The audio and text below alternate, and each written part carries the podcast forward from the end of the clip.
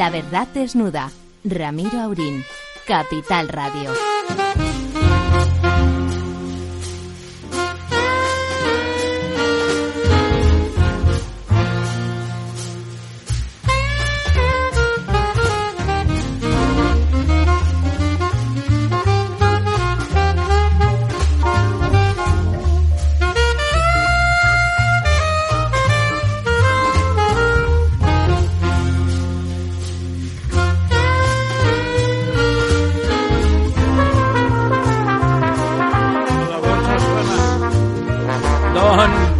Ramón ha entrado como un brazo de mar. Muy buenas noches, amigas y amigos. Aquí estamos, dispuestos a desnudar la verdad. Doña Almudena. Buenas noches, ¿qué tal? Profesor Tamames, que tiene ahí la cabeza reflexionando todo, todo lo del mundo y todo lo de España, que se concentra, sí que se concentra, pasa de todo, ¿no, don Ramón? Pasa de todo porque, claro, al mismo tiempo que tenemos la quiebra de las ideas de acabar con el sanchismo, porque pues, de momento creo que vamos a tener que seguir, pues tenemos la quiebra del Big Bang, o por lo menos las críticas primeras bueno, a la gran la ciencia, don Ramón, evoluciona y las teorías van superándose, no pasa nada. ¿no? que sí, pero hoy vamos a tener una figura de excepción que acaba de recibir un gran premio, ya les explicará el director del programa, y yo creo que va a ser una sesión de, digamos, estreno, estreno superproducción, el Big Bang a revisión, una cosa tremenda, claro. Bueno, y además tremenda. contada por don Rafael Bachiller, que es el, nuestro amigo y seguramente de las personas que más sabe de ese asunto en España y de los que mejor lo cuentan, ¿no? Y además es prácticamente el coordinador de toda la actividad astronómica en España y está, tiene una nueva teoría, según dice. Ya y le, esperamos que nos la cuenten. Y luego tenemos a, a nuestro amigo Raúl del Raúl, Pozo. Del Pozo, que, que, que, lleva unas crónicas tremendas sobre el tema de claro, del, del, de la, de la investidura. De la investidura, claro, claro. De lo que desde la desvestidura, por lo que parece, porque le estaba poniendo la representante de Junts, la señora Noguera, le estaba diciendo que no ha dicho nada, que le parecía un cobarde porque no estaba diciendo nada el señor Sánchez de lo que habían hablado, de la independencia de Cataluña y del, del procés de, de, de, autodeterminación y de que era un diálogo entre dos naciones eh, soberanas y que eso es lo que habían quedado, que dónde estaba, que no jugara con ellos, que a ver si iba a tener un disgusto. No lo va a tener, pero el otro ha salido temblando a, a decir, bueno, hombre, aquí no lo puedo decir, lo hacemos en privado, lo hacemos en privado, en la intimidad, como decía Aznar del catalán. Es que yo creo que se están temiendo que Sánchez les va a engañar. Bueno, y eso pues, que ha dicho. Pues es que son un poco tardíos, ¿eh? Porque les va a engañar seguro a ellos y a todo el mundo. Y eso que ha dicho que se piensan cobrar eh, pieza a pieza cada punto del acuerdo. Es más, ha querido leer el acuerdo, ha desvelado el acuerdo que firmaron con Sánchez y lo ha leído. Y entonces uno de los puntos eh, dice reconocimiento de Cataluña y presencia en los organismos internacionales. Aparte del reconocimiento como nación, y el referéndum y, de todo, el referéndum y una también, relación ¿verdad? pero lo de presencia de Cataluña en los organismos internacionales bueno depende afortunadamente no depende solo del gobierno depende también de los organismos Entonces, internacionales no Sánchez decía iremos avanzando con buena voluntad y la otra lo ha leído Claro, claro. Eh, para bueno, humillarlo, ¿no? O sea, humillarlo. Le piensan volar, le piensan votar, pero quieren humillarlo, quieren demostrar, bueno, un poco lo del rollo de Mohamed VI que puso la bandera boca abajo y que les hizo todo aquello que les hizo, ¿no? Pues lo mismo, se trata de humillarlo. Él les va vendido porque le importa todo un bledo, que es cierto, hay que reconocer que él tiene las de ganar porque todo le importa un bledo, pero claro, la humillación pública está feo. No es que le importe mucho, pero ya sabe él, la... sabe él que, que, está feo. Sabe él que está feo. No, que... no, va, no va a poder cumplir no. el programa que dicen que han firmado porque es mucho, claro, eso de, por ejemplo, una potencia extranjera que quiere una, una, una nación como España, pero ¿qué dice usted, hombre de Dios? Pero les ha engañado, les ha engañado y ella... Y los catalanes, es la primera vez que lo oigo pedir una cosa así, porque, qué sé yo, la liga de, eh, De Bra- Cambó. Bra- de Prat de la Riva Ah. y de Cambó, pues era otra cosa y es lo más que pedían. Y no quieren marcharse de España, quieren ser una parte como una república, eh, digamos, en plan... Federal, sí. eh, sí, como el País Vasco. no- Beneficiarse de lo no- bueno. No, una, no una, eh, digamos, eh, federal, sino confederal. Yo lo que creo Bueno, pero es que o- otra cosa es lo del PNV, con el pase ese que le han dado foral, que pueden decir que no a cualquier ley que venga del Parlamento si no les gusta. Sí. Eso lo, ha- lo ha leído, ¿no? Sí, sí, sí. Que eso es lo que le está pidiendo. Ya, pero ya vamos, eso es la. mm, Cornudos y apaleados y pagando Pero la cama, eso, ¿no? Eso tienen que resolverlo modificando la Constitución y no pueden. No pueden. Bueno, el señor Porque este modifica la Constitución por la puerta de atrás. La Sí, sí, amnistía no es constitucional Pero y va a darla. Pero tampoco el presidente de la Constitución, en estos momentos, el ¿cómo se llama? Pom- Pom- Conde Pumpido. Conde, Conde. Pu- Pumpido. Pum- podrido, Sí, sí. sí, y le recuerdo muy bien porque además su hijo, su padre, mejor dicho, daba clases de preparación de jueces y dio clases a mi hija Laura. Era un profesor excepcionalmente bueno. Un- yo siempre que me lo encuentro hablábamos de su padre. Y, pero no va a poder transigir con todo lo que le pida. Bueno, el señor Pumpido transigirá con todo. Lo que no, No, sé no, si no. transigirán serán los demás. al, al final no, al final no. Lo que Pumpido, Pumpido yo creo que dará la nota en su momento. Ramón, Bueno, lo ver. que comentaba ayer un vocal del Consejo del Poder Judicial es que si te fijas solo en el preámbulo y en la exposición de motivos, es muy abstracto. Y entonces ahí sí pueden decir que es constitucional. Lo que Pero pasa que luego, luego si vas punto por punto, eso ya no.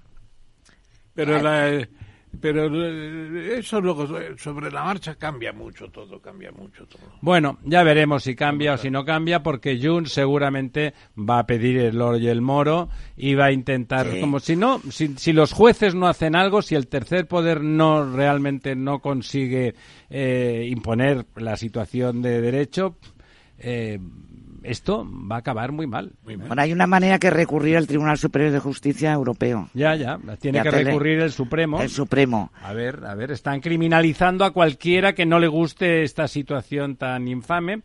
Pero vamos a ver, vamos a ver. eh, Y la de Junts ha hablado de la Laufer también, ¿eh? que quiere que está en el acuerdo también. ha dicho que la Laufer, ¿no? Sí. Claro, claro, quieren, Sí. quieren, quieren incriminar a los fiscales y jueces, que los metieron en la cárcel. Lo que O sea, ella ha sido muy sincera. Eso los de Junts están siendo muy claros. Sí, te, yo todos han sido claros siempre por el otro lado. El que no es claro es él.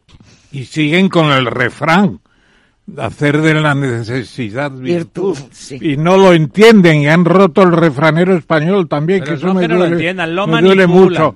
Porque hacer de la necesidad virtud significa que nuestra base es negativa, Chicos. mala, y que hay que convertirla en virtuosa. Chicos, tenemos- y parece que no, que es un aprendizaje. No, señora, es que la necesidad es muy mala y la virtud es un disfraz para engañar a todos los demás. Eso es. en este caso. Tenemos a alguien que no engaña a nadie, que va con la verdad por delante. Es nuestro primer invitado de hoy, que es un buen conocido, un buen amigo suyo, don Xavier Albiol. Eh, con ese aspecto de jugador de baloncesto que para una ciudad como la suya que es Badalona es perfectamente adecuado y un alcalde mm, extraordinario y, y valiente. Xavier, alcalde, ¿está usted ahí? Sí, hola, buenas noches, aquí estoy. Muy buenas noches. eh, le voy a dejar que le salude don Ramón, que me ha dicho que es un buen amigo suyo. Don Ramón, tienes ahí a Ramón Xavier. Tamames, hola, Xavier. Hola, Ramón, Oye, saludarte. eh, hemos estado mucho tiempo en las tertulias aquellas, ¿te acuerdas? Sí, Hablábamos seguimos- de todo. Seguimos igual de jóvenes, seguro. Yo un poquito menos. bueno, todo el mundo envejece a la misma velocidad, ¿eh? Hola Xavier, soy Almudena Semur. Yo Hola, ¿qué te- tal? ¿Cómo estás? ¿Qué tal? Encantado saludarte. Lo mismo digo. Bueno, eh, Xavier- Pregúntale a los habitantes de Badalona. ¿no? Perdona, Badalona es la tercera ciudad de Cataluña, ¿verdad? En estos momentos sí, somos 226.000 habitantes. 226.000 habitantes es un pedazo de ciudad mucho mayor que muchas de las... Bueno, está entre las 30 ciudades más pobladas de España. Eh, yo creo que somos la 24 o la 25, si no me equivoco. O sea que, bueno... Tiene... ¿La segunda es Hospitalet? Hospitalet es la segunda, sí. Barcelona, Hospitalet y Badalona y Tarrasa, que estamos ahí 500 habitantes arriba y 500 abajo. Sí, yo creo que Tarrasa tiene algunos menos, algunos menos, y que además eh, yo creo que con el alcalde ha tenido últimamente, algunos están yendo. a diferencia a diferencia de Badalona, donde yo creo que algunos están llegando. Oye, Xavier, yo estuve en Badalona la primera vez el año 1959 que fui en una misión del Ministerio de Comercio para un plan de la industria textil y conocí sobre todo al, al que era entonces el empresario mejor de Badalona, era Talleres Blanc, ¿no? Sí, sí, Talleres Blanc. ¿Continúa por allí? No, no, ya, ya no está. Ya no está. Pero era muy importante entonces, sí. Sí, sí, era una empresa eh, muy importante y puntera en su sector. Bueno, don don Xavier, don Xavier Albiol eh, lleva ganando las elecciones mucho tiempo en Badalona y en algún momento, a pesar de haberlas ganado, pues como le ha pasado ahora al presidente del PP, señor Fijo, a pesar de haberlas ganado, no consiguió gobernar porque se aliaron los demás, pero incluso en ese caso, al final se pelearon y volvió, y volvió porque, bueno, al final de cuentas era la lista más votada y es un hombre muy querido por sus, por sus conciudadanos porque enfrenta los problemas y les da, y les da solución. Eh, ahora, una quizá lo más eh, lo último, lo más novedoso, es anecdótico, pero está simpático y divertido, en esa batalla incruenta y, y, bien entendida que todas las navidades desde que, desde que Vigo empezó alardear de tener el árbol más grande y las luces más hermosas y cosas por el estilo, pues eh, muchas ciudades se enfrascan en una carrera, insisto, eh, amable y divertida por ver quién monta el árbol más alto de Navidad y en esta ocasión parece que se va a llevar el gato al agua Badalona, ¿no, Xavier? Bueno, ahí estamos. Si hablamos solo del árbol de Navidad, de luces, con espectáculo, de música, sin lugar a duda, porque de Badalona tiene 40 metros y el de Vigo 37, pero parece por lo que me dicen que el alcalde de, Vigo está intentando poner una estrella encima del árbol de no sé cuántos metros para decir que el suyo es el, más alto. Evidentemente el árbol más alto de Badalona será el de, ay, el árbol más alto de España será el de, de Badalona. Ahora bien, si hace algún tipo pues de de, de, de, trampa, de trampa. yo no diré trampa, diré algún tipo de experimento poniendo una, una estrella, me parece, de cuatro, de cinco, de seis metros que quiere poner, pues ahí, ahí, pues bueno, pues eh, serán los ciudadanos los que juzgarán. Ah. Yo sí que creo que es una medida, una competición sana, simpática. efectivamente. Y, y de lo que se, de lo, nosotros lo que pretendemos es que con la excusa del árbol vengan, eh, evidentemente que lo primero que lo disfruten los vecinos de Badalona y los más pequeños, pero que vengan también eh, pues, eh, ciudadanos de toda Cataluña, de toda España, a conocer la ciudad. Hoy salía un informe del, de, de la página eBooking que se dedican al tema de, los de los hoteles y tal. Y salía que Badalona se ha convertido en la tercera ciudad eh, mejor para visitar estas navidades quien quiera buscar ambiente navideño no pues bueno pues yo yo ahí creo que es una muy buena noticia hombre salir ahí en portada con Booking eh, no es poca cosa es, es una, un portal completamente internacional. Bueno y además es una forma de reivindicar la, la festividad navideña como algo pues eso alegre festivo familiar como un momento entrañable eh, y donde la ciudad toma su protagonismo, ¿no? Efectivamente, efectivamente. ¿Y, cuáles son las relaciones de Badalona con el Llobregat? ¿Tiene... con el Llobregat está lejos, ¿eh? eh Será con el Besós. Con el Besós, claro, porque... Bueno, nosotros con el, los municipios del entorno del río Besós tenemos una buena relación, los alcaldes son alcaldes socialistas pero yo tengo una buena relación con ellos porque al final tenemos eh, muchos intereses en común. Y yo creo que es bueno que sepamos diferenciar eh, lo que son nuestros posicionamientos ideológicos, nuestras eh, simpatías partidistas eh, y, en lo, y por otro lado en lo que se refiere a lo de interés de, nuestros municipios, de nuestras ciudades. Y ahí tengo que decir que hay una compenetración eh, al 100% en la misma en la misma línea. Hoy precisamente pues por ejemplo este mediodía hablaba que me ha llamado ella la alcaldesa de Santa Coloma de la Manet para comentarme una cosa de interés común y, bueno yo creo que es lo que esperan los ciudadanos que que más allá de nuestras eh, que uno tenga el carnet del PP y el otro tenga el carnet, la, la, otra pues tenga el carnet del Partido Socialista,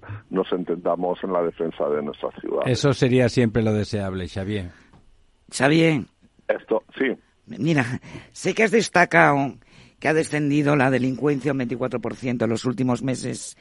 Y luego, por otro lado, te quería preguntar que has endurecido la lucha contra las ocupaciones ilegales. Hay mucho ocupa en Badalona. Explícanos un poco esto, esta problemática y qué medidas has tomado. Eh, eh, el tema de la ocupación es un problema complejo que está afectando a Badalona y también a muchas ciudades del área metropolitana, especialmente en Cataluña. Hay un dato que no, que, que no se repite mucho, pero que yo creo que es suficientemente ilustrativo. Eh, casi el 50%, repito, casi el 50% del total de ocupaciones ilegales que hay en toda España se producen en Cataluña. Fíjate. Ese es un dato, un dato Espelu espeluznante, ¿eh? Xavi, es un dato espeluznante. Yo soy de a Barcelona. Partir, ¿no? A partir de aquí, Badalona tiene un problema con el tema de la ocupación, algunas zonas de Badalona tienen un problema con la ocupación ilegal. Eh, yo quiero diferenciar que hay dos tipos de ocupación, ninguno de las dos está bien, pero hay dos tipos de ocupación. La ocupación eh, que viene motivada por, eh, hay una familia que sufre una crisis económica, que no puede pagar el alquiler, que no puede pagar la hipoteca y ocupan una vivienda. En estos casos, estas familias eh, no son conflictivas, no son eh, familias que creen problemas de convivencia, de incivismo o de delincuencia, y la actuación por parte del ayuntamiento, de la administración, tiene que ser el acompañamiento a esas personas a través de los servicios municipales, de los servicios sociales. Pero después está la ocupación eh, conflictiva, la ocupación que crea problemas de convivencia, de civismo, de delincuencia, que ha convertido la ocupación como un negocio, que forma parte de las mafias de ocupación, que aquí eh, la respuesta tiene que ser una respuesta eh, contundente, una respuesta eh, policial y una respuesta judicial. Y lamentablemente ese tipo de ocupación, la ocupación que es conflictiva, la ocupación que es como un modus vivendi o un negocio, es la mayoritaria. A mí cuando me preguntan, no, ¿y eso por qué lo dice usted que es la mayoritaria? ¿Cómo lo sabe? Pues por mi experiencia como alcalde. Mi experiencia como alcalde me dice que el 70 u 80% de las ocupaciones que se producen en el área metropolitana, que se producen en la ciudad de Badalona, son de este perfil. Nosotros eh, hemos creado la primera concejalía contra la ocupación ilegal. Eh, la inmensa mayoría de las ocupaciones. Este fin de semana, por ejemplo, hemos conseguido eh, evitar cinco ocupaciones eh, ilegales que se estaban produciendo. ¿Por qué? Pues porque tenemos una capacidad de, de poder actuar con una cierta celeridad a través de esa concejalía y guardia urbana, pues que yo creo que está eh, bastante sensibilizada con el con el problema.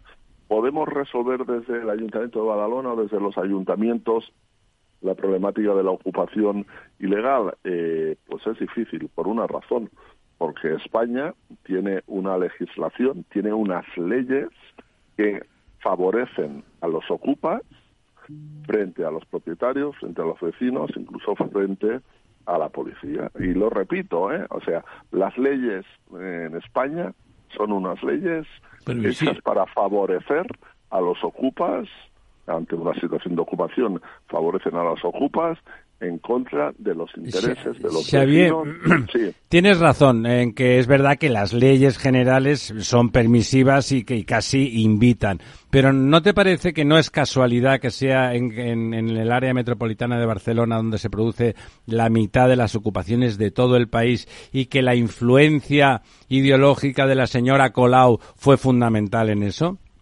Sin lugar a duda, o sea, la influencia de, de Colau, la influencia del gobierno de la Generalitat de, Cataluña, legislando también eh, de manera totalmente permisiva y justificando las, las ocupaciones, pues eh, yo creo que han provocado la situación que en estos momentos estamos padeciendo en Cataluña. Y es que, repito el dato, casi el 50% de las ocupaciones de toda España se producen en Cataluña de una manera muy concreta en eh, Barcelona y en su área metropolitana. Por tanto, hay unos claros responsables, como son la exalcaldesa de Barcelona y el gobierno de la Y Generalitat. ahí van dos preguntas, Javier.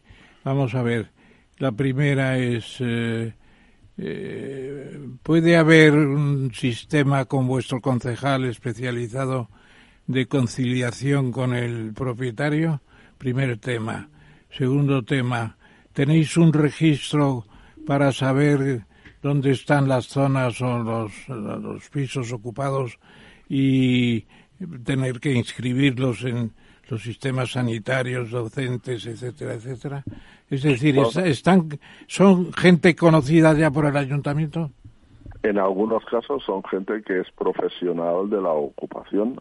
Esa, eh, hay un individuo, por ejemplo, que tiene ocupados tres o cuatro inmuebles, eh, que los alquila, se sabe perfectamente, eh, pero la legislación en este momento lo único que nos permite es cuando conseguimos, a través de un procedimiento, en algunos casos que es lento, eh, desocupar un, un espacio, un local que está ocupando esta persona, lo único que se hace es sacarlo de ahí, se le levanta un acta y punto, un acta que a la práctica no sirve absolutamente para nada Es por lo que he explicado tremendo, antes ¿no? de que la ley de que la ley está eh, hecha para, para favorecer a los a los ocupas y después eh, en relación a la primera pregunta eh, la colaboración entre la concejalía de ocupación ilegal y los propietarios es en el 90% de los casos una colaboración total, leal y, y absoluta, porque al final los propietarios sean individuales, sean personas físicas o sean personas jurídicas, eh, lo que quieren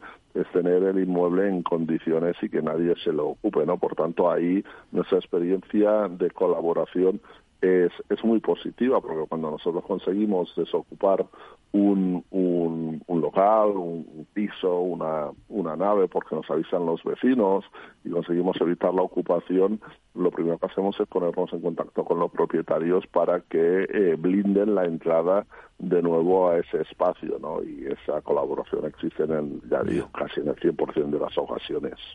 Eh, Xavier, yendo a, otro tema eh, vinculado, ahí en, en, en, en Cataluña, en Cataluña en las elecciones municipales, no había autonómicas en Cataluña, pero sí que hubo municipales, pues hubo un, un voto que dentro de lo que es Cataluña se podía considerar que mm, con el sesgo lógico que tiene que tiene que tiene esa autonomía pero que también estaba siendo un castigo, estaba sien- teniendo en cuenta el el perfil, el perfil del señor Sánchez y de su gobierno y en toda España las municipales significaron un, un castigo duro y donde había elecciones autonómicas también, pero en, el- en cambio cuando hubieron las municipales, la perdón, las, las generales en Cataluña eso giró. Eh, ¿A qué se lo achaca el, el alcalde Albiol que conoce bien el percal que le rodea? Pues yo creo básicamente que el Partido Socialista consiguió algo que, le dio resultado y es mm, crear miedo, crear miedo. En Cataluña, vamos a decir las cosas como son. Hay una parte de la población, especialmente que vota a izquierdas, que inicialmente no tenía previsto ir a votar, quedarse en su casa, algunos votaban Partido Popular, pero sobre todo quedarse en su casa, eh, reaccionó ante una campaña del miedo de un gobierno del Partido Popular, sobre todo eh, con Vox. Eh, Vox en Cataluña en el votante de izquierda produce más miedo y más inquietud que, por ejemplo, eh, Bildu. Y esto yo creo que lo hemos de tener eh, muy claro. pues a mí muchísimas de las cosas que dice no me gustan, no las comparto. ¿vale? Sí que comparto el sentimiento de pertenencia a, proyecto de país que se llama España, ¿vale? Pero en política social, en política mujer, eh, yo yo no, yo no yo no comparto, yo no comparto por vos, pero de aquí a que eh, eh, se intente poner al mismo nivel que, que, que, Bildu, como se pretende por parte de los partidos de izquierda, y teniendo presente que en Cataluña pues ese hecho es así, de que, de que Vox asusta a una parte importante y en cambio no lo hace Bildu, pues eh, provocó esa reacción para evitar un gobierno Partido Popular eh, eh, con, con Vox, un gobierno de, coalición y yo creo que se puede resumir básicamente en estas circunstancias. Es curioso porque en, bueno, en Cataluña, por ejemplo, tuvimos el atentado del, del Hipercor, eh, o, del cuartel en Vic, ¿no? Fue el cuartel que, que también atacaron, se hubieron muertos por la parte de ETA. En cambio, estos señores, pues son más o menos rancios, que estoy de acuerdo contigo completamente en el análisis, más allá de la cuestión de la unidad del país, en lo demás, pues bueno, nos pueden parecer más o menos eh, demasiado conservadores, pero no han matado a nadie ni le han pegado a nadie y por lo tanto, eh, bueno, me parece que el análisis que haces es, es cierto.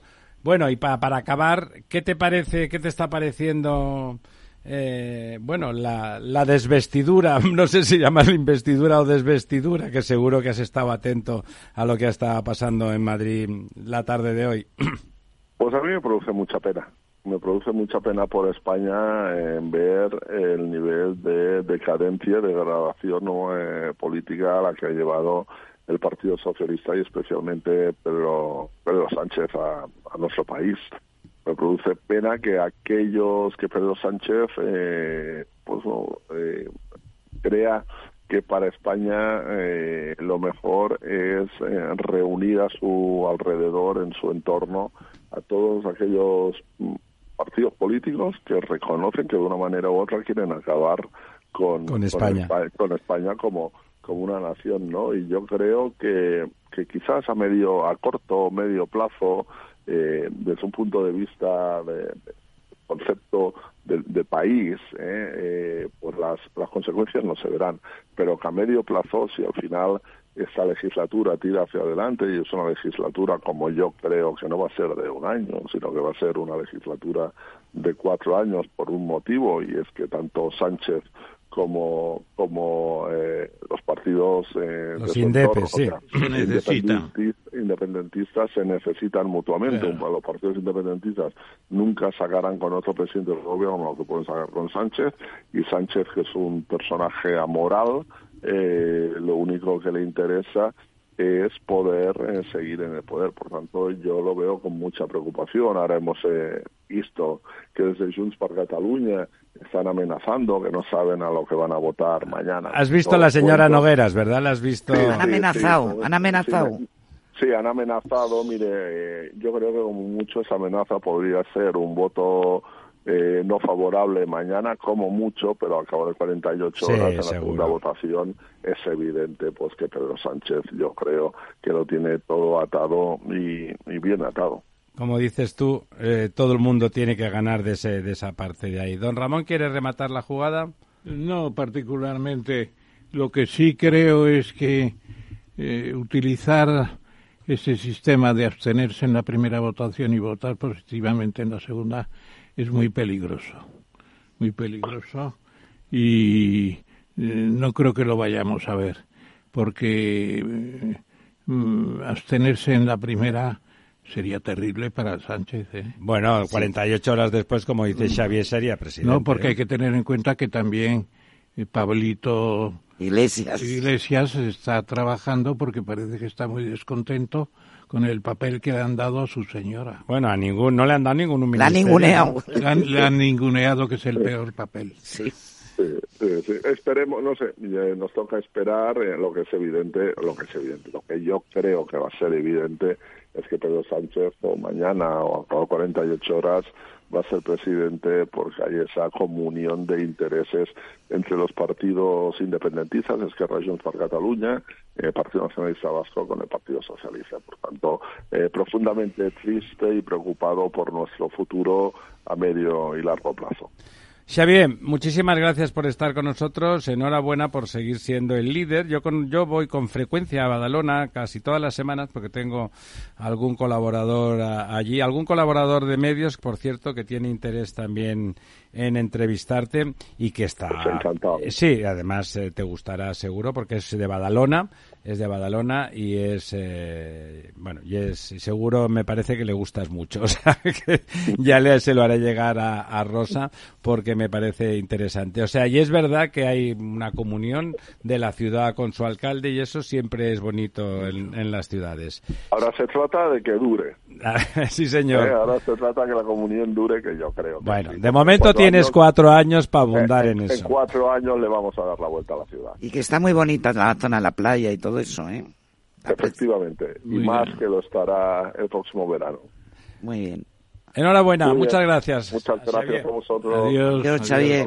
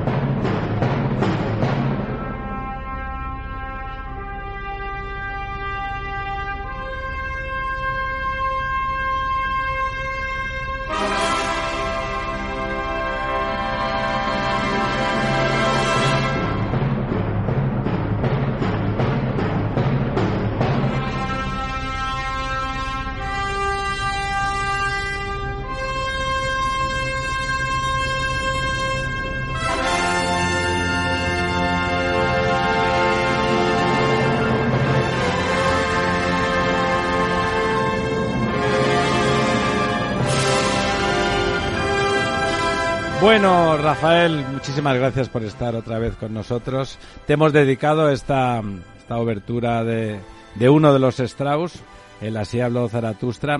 Quiero decir que yo soy una, un fan de, de, la pieza, pero la idea ha sido del profesor Tamames. Es verdad que da esa idea, quizá desde el 2001, una odisea del espacio, esa sensación de vinculación de lo humano con, con la infinitud de, del cosmos. Muy buenas noches. Muy buenas noches.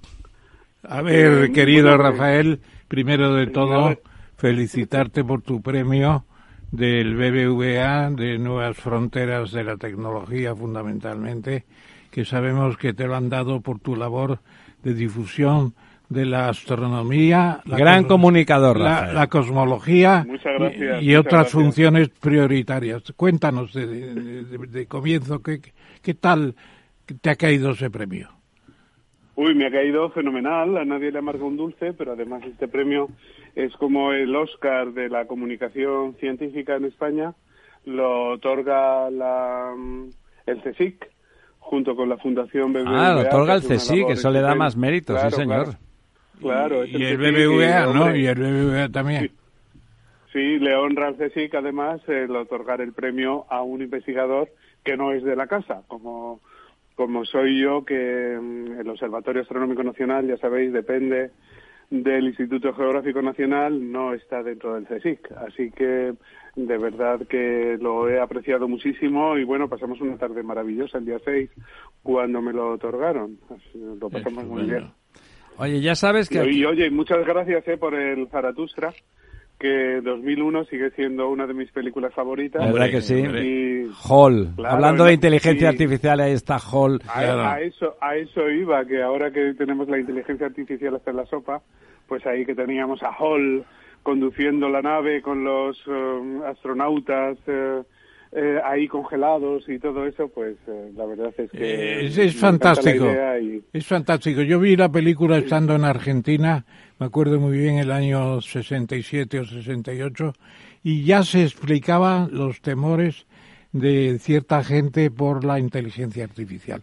No hay mejor expresión que el, que el modelo ese antropológico más que antropológico Hall, que además son las letras anteriores a IBM, eh, H-A-L, a IBM, porque además IBM es pues, la gran compañera de la inteligencia artificial. Bueno, lo, lo que vemos aquella vez con el robot que conduce la nave y cómo se explica, eso es una conversación a mí me parece a mí me parece Ramón y a ver qué piensas tú Rafael que siempre me hace gracia porque coincidimos mucho en esas percepciones eh, paracientíficas más que científicas. A mí me parece fantástico que la forma de humanizar a Hall que tiene Kubrick que es que es genial y, que yo y, Clark. eh, sí y Clark pero es el miedo. O sea, lo que humaniza a, a, Hall es que siente miedo. Siente miedo. Siente miedo, no quiere morir. Claro, sí, pero bueno, a mí eh, ya te digo que me encanta que lo hayáis traído a colación porque estos días también estamos viviendo todos estos miedos también hacia la inteligencia artificial Eso es. que mm, yo creo que proceden en gran medida y no sé qué opináis vosotros, Ramón y Ramiro, pero ¿no pensáis que el hecho de que se haya denominado a estos algoritmos al, manejo de todos los datos masivos, el Big Data, como decimos, y demás, inteligencia artificial. Es excesivo, ¿verdad? claro, ha estimulado muchísima discusión de filósofos y pseudofilósofos cuando en el fondo no estamos hablando de una inteligencia real, como entendemos la inteligencia humana, sino de como digo, algoritmos que son completamente deterministas y que deben y, o sea, pueden y deben estar manejados por la inteligencia real, que es la inteligencia humana. Entonces yo creo que ha habido un abuso del lenguaje a la hora de llamar a estas técnicas, a este software como inteligencia artificial y eso eh, ha disparado también todos esos miedos que ha habido siempre ¿eh? con cualquier avance tecnológico. La televisión también iba a acabar con la civilización y luego los ordenadores y luego Internet y, así sucesivamente. ¿no? Sí, sí, hace poco le preguntaba a un director de escuela de ingeniería, compañero, eh, compañero mío, que, que, bueno, estaban haciendo una sesión muy pomposa sobre el tema con el término inteligencia artificial y como había confesado le digo, pero ¿a ti te parece que realmente eh, que la potencia que tiene de tiro es tan tal. Digo, no sé, a lo mejor a mí se me está escapando todavía, pero a mí me parece que la potencia de tiro es bastante relativa y decía un poco lo mismo que tú, que efectivamente que de momento es más retórico que otra cosa. Es una aceleración de la capacidad de computación y de algorítmica, pero no es creativa, todavía no tiene ese margen de creación. Es más interesante la visión de Turing, perdón, la visión de de Sí, de Alan Turing. No, de, sí, de Kubrick y de Clark, que la ah. de Turing. Porque la de Turing es descubrir un enigma. Y un enigma se puede descubrir, un misterio no se puede descubrir. Y en cambio, el enigma pues es una cosa que se crea por el hombre y se puede desmontar, como sucedió con la máquina enigma de los submarinos alemanes. Está más cerca Kubrick de lo que es la inteligencia artificial. Por lo menos ahora. que Turing, ahora seguramente. De Manolo de Vicente, que lo tenemos aquí, que es un divulgador y que tiene un librito muy, muy, que está muy bien para divulgar las cuestiones del universo, te quiere hacer una preguntita. Y si me permites, antes te diré que ha publicado un libro que a mí, se lo he dicho hace tiempo, me recuerda mucho el de Isaac Asimov, el, el universo. Y con similitudes al tuyo también el universo posible que vimos en su día, claro. Manolo, adelante. Yo poco tengo que decir, pero respecto a la inteligencia artificial, yo lo que sí tengo claro es que ese nombre es inadecuado. Exactamente. La gente, Coincidimos plenamente. La gente entiende por inteligencia artificial una inteligencia humana, pero que no es humana. Y no tiene nada que ver no tiene nada que ver. A lo mejor en el futuro puede llegar a ello, pero hoy por hoy es, mm, algorítmica, ¿no? Es que es determinante, porque es lo que el algoritmo permite hacer nada más, ¿no? pero sin embargo y, sabemos desde hace un siglo que el hombre se comporta de una manera que no es determinista y el universo en su conjunto y la naturaleza pues conocemos la física cuántica desde hace ya un siglo y sabemos que no es determinista. Y todo el comportamiento de esta así llamada inteligencia artificial, pues es determinista, está determinado por el algoritmo. Bueno, hay otro, otro aspecto. Eh, la inteligencia artificial generativa. Entonces, este es un, nuevo concepto. Sí, pero es más, es más retórico que otra cosa no, todavía. porque esta inteligencia exige un entrenamiento, incluso un autoentrenamiento, porque hasta ahora el, entrenamiento de la inteligencia artificial era a través de un entrenador que le podía transmitir conceptos, ideas, ¿no? la inteligencia artificial generativa eh, puede ser creativa puede ser creativa con respecto a una base de datos infinita, digamos, que tenga a mano. Pero, claro, porque puede tener millones de pero parámetros. No, no inventa, es capaz de combinar, de combinar y transversalizar, que es una cosa muy interesante, transversalizar conocimientos, pero no crearlos ex Pero es que muchas veces la creación está en mezclar de forma diferente Eso es innovación, los no factores. Innovación. Sí, pero, pero la creación del cerebro humano que mm, eh, es tan compleja, o sea, la complejidad, el nivel de complejidad neuronal y de, toda la estructura del cerebro es en varios órdenes de magnitud mayor que lo que, todo lo que pueda eh, manejar la inteligencia artificial. Y es de ahí a lo que yo voy que el cerebro puede hacer una creación, o sea, tener una capacidad creativa con elementos que no son, por así decir, tan controlables como puede serlo un algoritmo de inteligencia artificial, por muchísimos datos que él maneje. Todo, toda la creación se basa en la memoria y se basa en lo que sabemos. me parece que en la Real Academia hay una frase que dice algo así como toda innovación es plagio. En el, y yo creo que el sentido es que cualquier cosa que inventemos siempre viene está latente, ¿no? Está los conocimientos previos, eso es y por la memoria y por la memoria, ¿no? Es ahí donde donde reside. Entonces, bueno, la inteligencia artificial, claro, puede mm, hacer un símil de memoria humana con todos esos datos que puede manejar y demás. Pero yo creo que no va a tener esas emociones que vienen dadas quizá por fluctuaciones cuánticas en, en el, en el, a nivel microscópico en el cerebro. ¿no? Y a nivel, es mi punto de vista. Y a nivel biológico. Oye, dejadme, dejadme que cambiemos de tercio al, a hablar de nuestro libro, que nuestro libro es Oye, me, nos, al profesor y a mí ya sabes que nos apasiona y a Manolo también, que es un apasionado de, del, del tema cósmico. O sea, ¿está en crisis realmente la tesis del, la tesis del Big Bang? Eh, yo, yo eh, ampliaré a la pregunta porque precisamente se han cumplido 100 años de la primera idea sobre el Big Bang, que fue de, de un, un, ruso de nombre alemán que se llamaba Friedman, pariente, más que pariente, maestro de Gamov, que es el único premio Nobel física que hay por el, por el Big Bang, eh, ya en el siglo XX, en el siglo XX, mientras, eh, en los años 60, mientras que mientras que Friedman es el año 1922.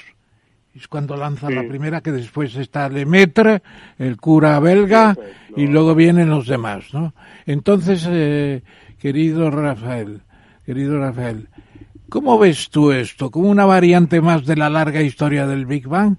¿O como una, una objeción importante la que introduce... ¿Cuál es la objeción? La que introduce el, el eh, Observatorio Espacial eh, James Webb con sus fotografías de, de, de, galaxias. que no deberían estar ahí. ¿Por qué hay esa objeción? ¿Por qué podemos poner en crisis ahora de alguna manera la existencia del Big Bang? ¿Qué ha parido el, el observatorio? ¿Qué ha parido? Bueno, ya sabéis que lo hemos comentado otras veces. A mí el modelo del Big Bang no es una teoría, es un modelo basado en, en otras teorías, ¿no? La teoría de la gravitación, de la relatividad y de la física cuántica. El modelo del Big Bang a mí siempre me ha parecido una de las creaciones científicas y artísticas, ¿eh? de las más grandes de la... De poética, es una poética cósmica, sí. Claro, es una narración de nuestra gran historia, del origen, desde el origen del universo, la evolución... Y un tanto bíblica. Primero, luego las galaxias, las, bueno, la formación de las estrellas, reacciones nucleares, los planetas, la vida, etcétera, etcétera. Entonces a mí eso siempre me ha parecido, como os digo, la, una de las mayores creaciones de la mente humana. Y, pero ahora viene ese telescopio, el James Webb, y resulta que, claro, el método científico, ya sabéis, es poner a prueba, pues, someter a escrutinio cualquier detalle, todos los modelos, todas las, los, los de cualquier modelo, de cualquier teoría. Y entonces, eh, pues uno de los objetivos de este telescopio, para los que se diseñó, pues era observar galaxias cada vez más lejanas y por lo que hemos hablado muchas otras veces aquí, más lejanas en el espacio significa más remotas en el tiempo, para poder acercarnos más y más y más y más a ese momento, a ese momento inicial, al, eh, cuando se crea el tiempo, cuando se crea el espacio, al Big Bang. Y entonces nos eh, resulta que hemos eh, ido viendo galaxias, em, por así decir, si contamos los tiempos a partir de la gran explosión del Big Bang, pues empezamos a ver galaxias que estaban como ya sabéis, la, edad del universo es de 13.800 millones de años, pues empezamos a ver galaxias que tenían mil millones de años de edad y eran muy parecidas a, la nuestra, a la Vía Láctea. Y entonces fuimos a ver otras a 600, a 500 eh, millones de años de edad. Es decir, verdaderamente galaxias que debían ser bebés, o por lo menos cuando el universo era bebé. Y resulta que esas galaxias están ya, tienen la estructura parecida a la de la Vía Láctea, son galaxias espirales bien formadas, con barras, con brazos, con um, las estrellas ya han evolucionado y han formado elementos pesados que se detectan muy bien por espectroscopía, el neón, el, el carbono, el oxígeno, y nos hemos ido acercando, acercando, acercando, 350 millones de años, la última más eh, más remota que se, que se ha detectado está tan solo 200 millones de años tras el Big Bang y resulta que es, son galaxias como las evolucionadas, es decir, esto no casa con la teoría, con el modelo del Big Bang, porque desde la gran explosión en tan solo unos millones de años, o unos poquísimos apenas 100, 200 millones de años, no da tiempo para que se formen las galaxias con su estructura compleja, con sus brazos bien desarrollados, con todas las estrellas ya evolucionadas y todo eso. Entonces eso choca con la teoría del Big Bang, con el modelo, perdón, del Big Bang, y em, hace un poco que el modelo se tambalee. Pero atención, es que no es solo la única crítica, porque ahora cuando yo me pongo a reflexionar y a recordar eh, otras debilidades que tiene el Big Bang, que muchas veces las hemos mencionado aquí. Eh, ya sabéis, en el Big Bang, en la gran explosión, a partir del vacío, de una fluctuación del vacío, se crea materia, pero también antimateria. Y esa antimateria no la hemos visto por ningún lado, seguimos buscándola. Seguimos buscando galaxias que estuviesen hechas de antimateria.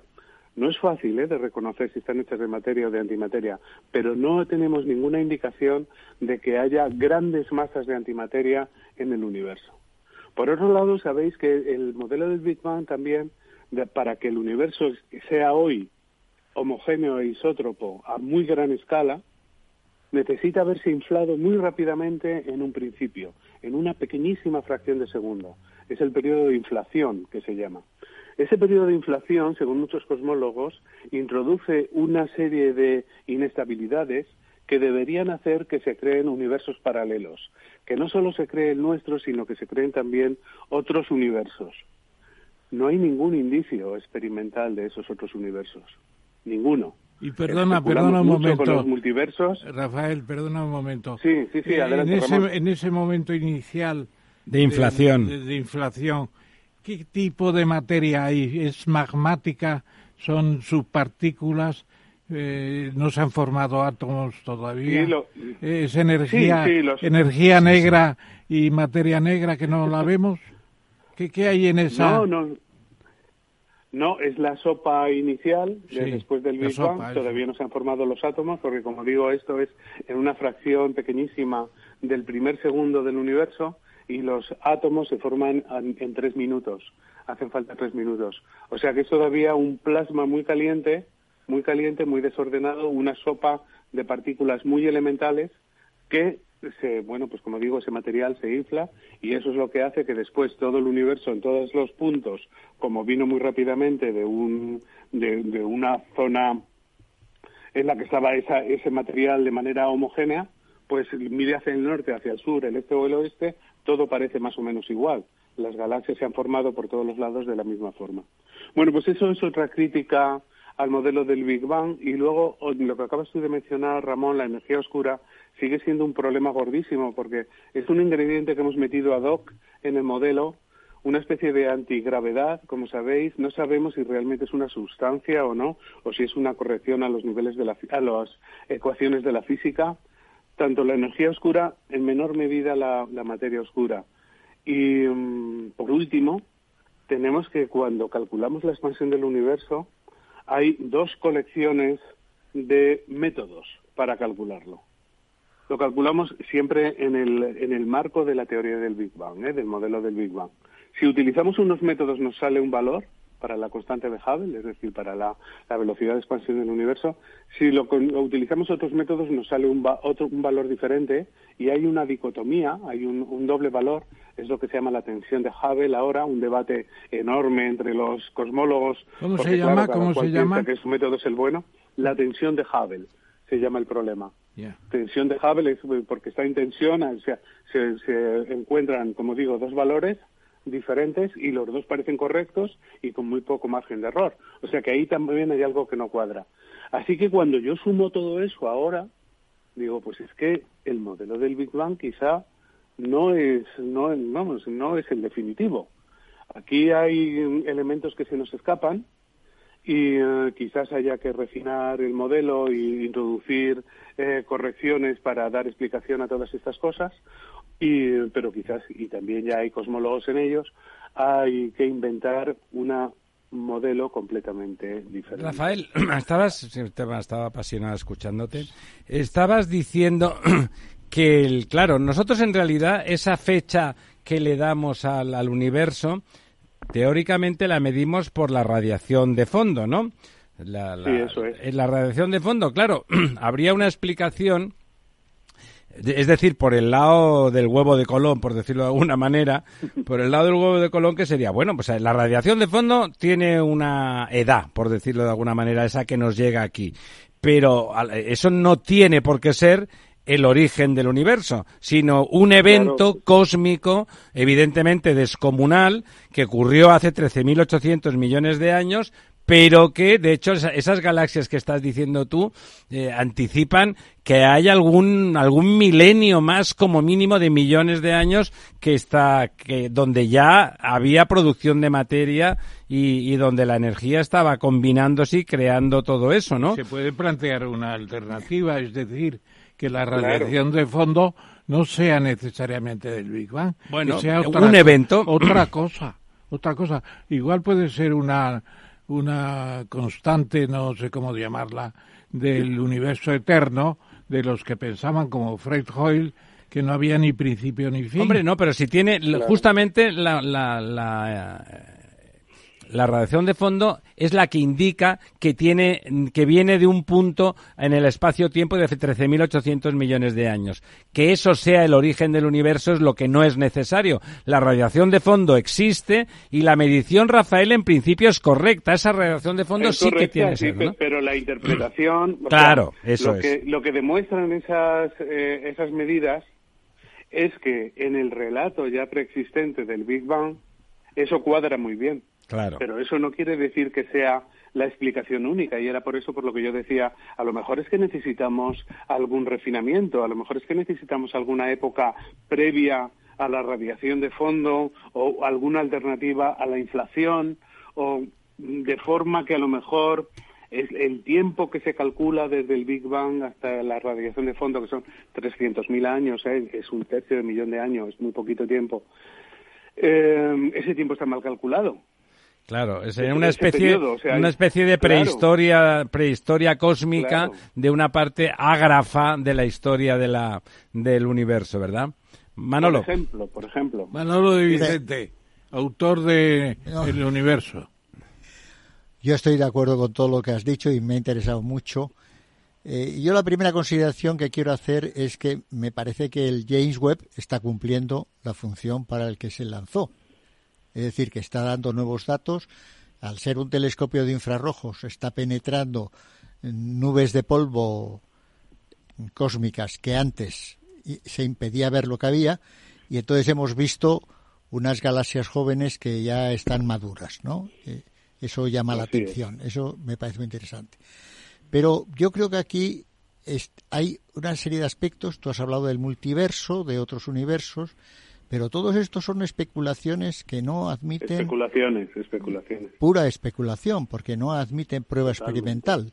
Las únicas pruebas experimentales que tenemos son la radiación fósil y la ley de Hubble de, de expansión de las galaxias, ¿no?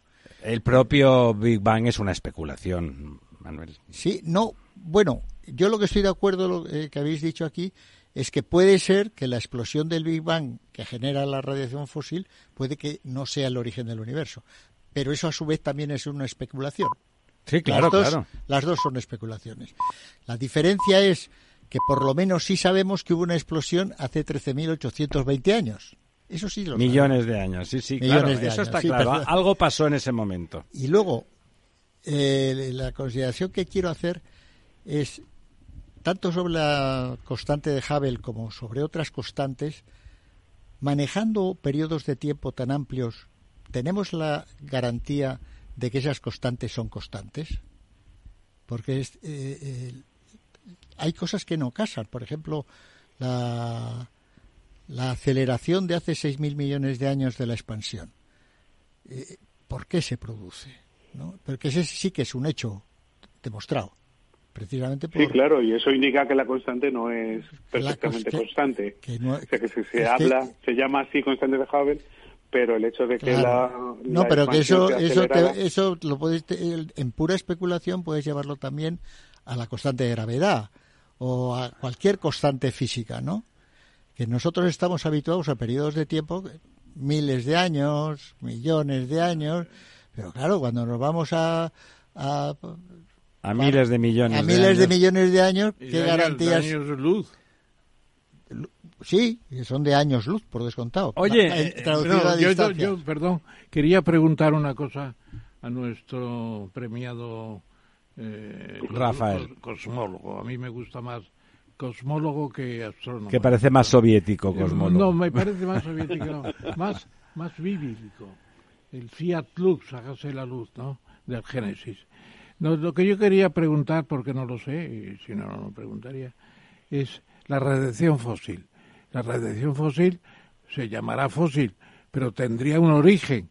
Y Sí, 13.800 imaginemos millones. un turismo galáctico el día de mañana muy lejano, muy fantástico, y diga, estamos llegando a la zona donde empezó la radiación. Es decir, ¿habrá un sitio donde empezó el, el Big Bang? Y que está, El evento, el evento. eh, se inició la radiación con la primera explosión, por así decirlo, o hubo que esperar más tiempo, a que hubiera más materia. No, porque la radiación Porque es una manifestación de energía pura, no Claro. tiene por qué haber materia. sí, Es más, yo creo que no hay materia. pero tiene un inicio en un lugar determinado. Sí. No, yo creo de, de- de haber un lugar sería un punto. Un punto, claro, donde estaba la, ¿no? Rafael, el- el- el- la radiación de fondo viene de un sitio. La radiación de fondo estuvo en todos los sitios en el universo en ese momento 300.000 años después del Big Bang. Y se origina por un fenómeno muy sencillo. Es que tenemos una sopa de fotones, es decir, una cantidad de energía luminosa. Eh, tenemos electrones, tenemos protones y entonces en un momento dado los electrones y los protones llegan a, mm, digamos, cuando se ha expandido un poquito el universo, llegan a formar parejas y cada electrón que cae sobre un protón, produciendo una recombinación, se llama, forma un átomo de hidrógeno. De hidrógeno, y cada átomo de hidrógeno, ahí se emite un fotón. Y eso sucede a una densidad crítica dada. Entonces, en ese momento, cuando los electrones se combinan con los protones, en esa sopa cósmica primordial, Cada combinación produce un fotón y ese fotón es un pequeño flash y es un flash que se produce en todo el universo y ahí, ahí, ese flash es la radiación cósmica de fondo que impregna todo el universo en todos los puntos a los que miremos queda un fósil de aquel de aquel flash. Eso es la radiación cósmica de fondo. Entonces lo que sucede es que antes de que se produzca ese flash está todo mezclado electrones con protones con fotones, porque también hay algo de energía, y no podemos penetrar por detrás de ese momento. Es lo que llamamos la época oscura, porque ese, esa barrera, ese flash que se produce, no nos deja penetrar más allá. Es decir, que entre el Big Bang y 300.000 años, que es cuando se produce la radiación de fondo, es una época oscura que no es accesible por los métodos tradicionales de observación. Oscura y sin, que con ondas gravitacionales se pueda acceder, pero eso está por ver. Oscura y sin ruidos. la radiación de fondo tiene un ruido también, claro. Se capta, se capta el ruido. No, no hay ruido. Se habla de ruido, pero es una. es los que estaban allí arreglando aquel tejado. Radiación electromagnética. Pero los que estaban arreglando el, tejado eh, escucharon un ruido. Es que en el espacio no hay ruido. Pero, bueno, ellos escucharon un ruido. Es un, es un, ruido electrónico. Un, ruido, electrónico, que, que, no se es un ruido electrónico, Yo no sé si os acordáis de los viejos televisores la mm, eh, cuando veíamos esa especie de lluvia cuando no estaba sintonizado el televisor pues eso está causado por la radiación cósmica de fondo pero como digo es un ruido electrónico producido por una radiación electromagnética es algo que no tiene nada que ver con el sonido que el sonido necesita un medio el sonido es un medio para, transmitirse no es sonido entonces el origen no es un punto es una zona muy difusa no el origen, el, origen es, el origen es todo el universo. Es todo el universo. Es el universo de entonces que era mucho más pequeño. era mucho más pequeño, por supuesto. Claro, se produce simultáneamente en todo el universo. Ese flash del que he hablado se produce en todos los puntos a la vez. Y por eso todavía hoy pues sigue diluido, ahora ya muy diluido, muy diluido, pero sigue impregnando todo el universo de manera parecida en todos los puntos a la vez. Oye, Rafael, tú que sabes más que yo. Eh, yo, cuando la sopa que has hablado de los 300.000 Ese plasma, ese es un plasma, digamos, bueno, sí, son partículas, y partículas de todo tipo. Pero con gran densidad, entiendo, pero, ¿no? Pero, pero eso ya, eso ya es un producto de, la evolución. Porque, porque para mí el, origen del universo es pura energía. Nada, nada más que energía. Porque, y como decía yo antes, esa energía, esos fotones, son los que pueden producir partículas, o sea, puede, puede sí, Sí, no, yo he entendido lo que dices a los 300.000 años, ¿no? De los electrones, eh, los protones... la materia antimateria solo son las partículas más elementales posibles, es decir, electrones, positrones y quarks. En los quarks, Pero todo eso, para mí Perdona, pero los neutrones y protones, etcétera, etcétera. Pero son partículas... todo eso, eh, todo eso para mí ya es evolución del universo. Claro. Y yo creo que el origen del universo es solo energía, es solo energía. ¿Cuándo? no, lo, no lo sé. La idea que tenemos es esa, que a partir del vacío, que también hemos hablado mucho aquí del vacío a veces, y una de fluctuación de la nada, cuántica, que es como un, un, campo de energía, pues una fluctuación a partir del a partir del vacío se puede formar fácilmente todo un universo. Yo mi visión personal es que es que es un auténtico génesis bíblico, ¿eh?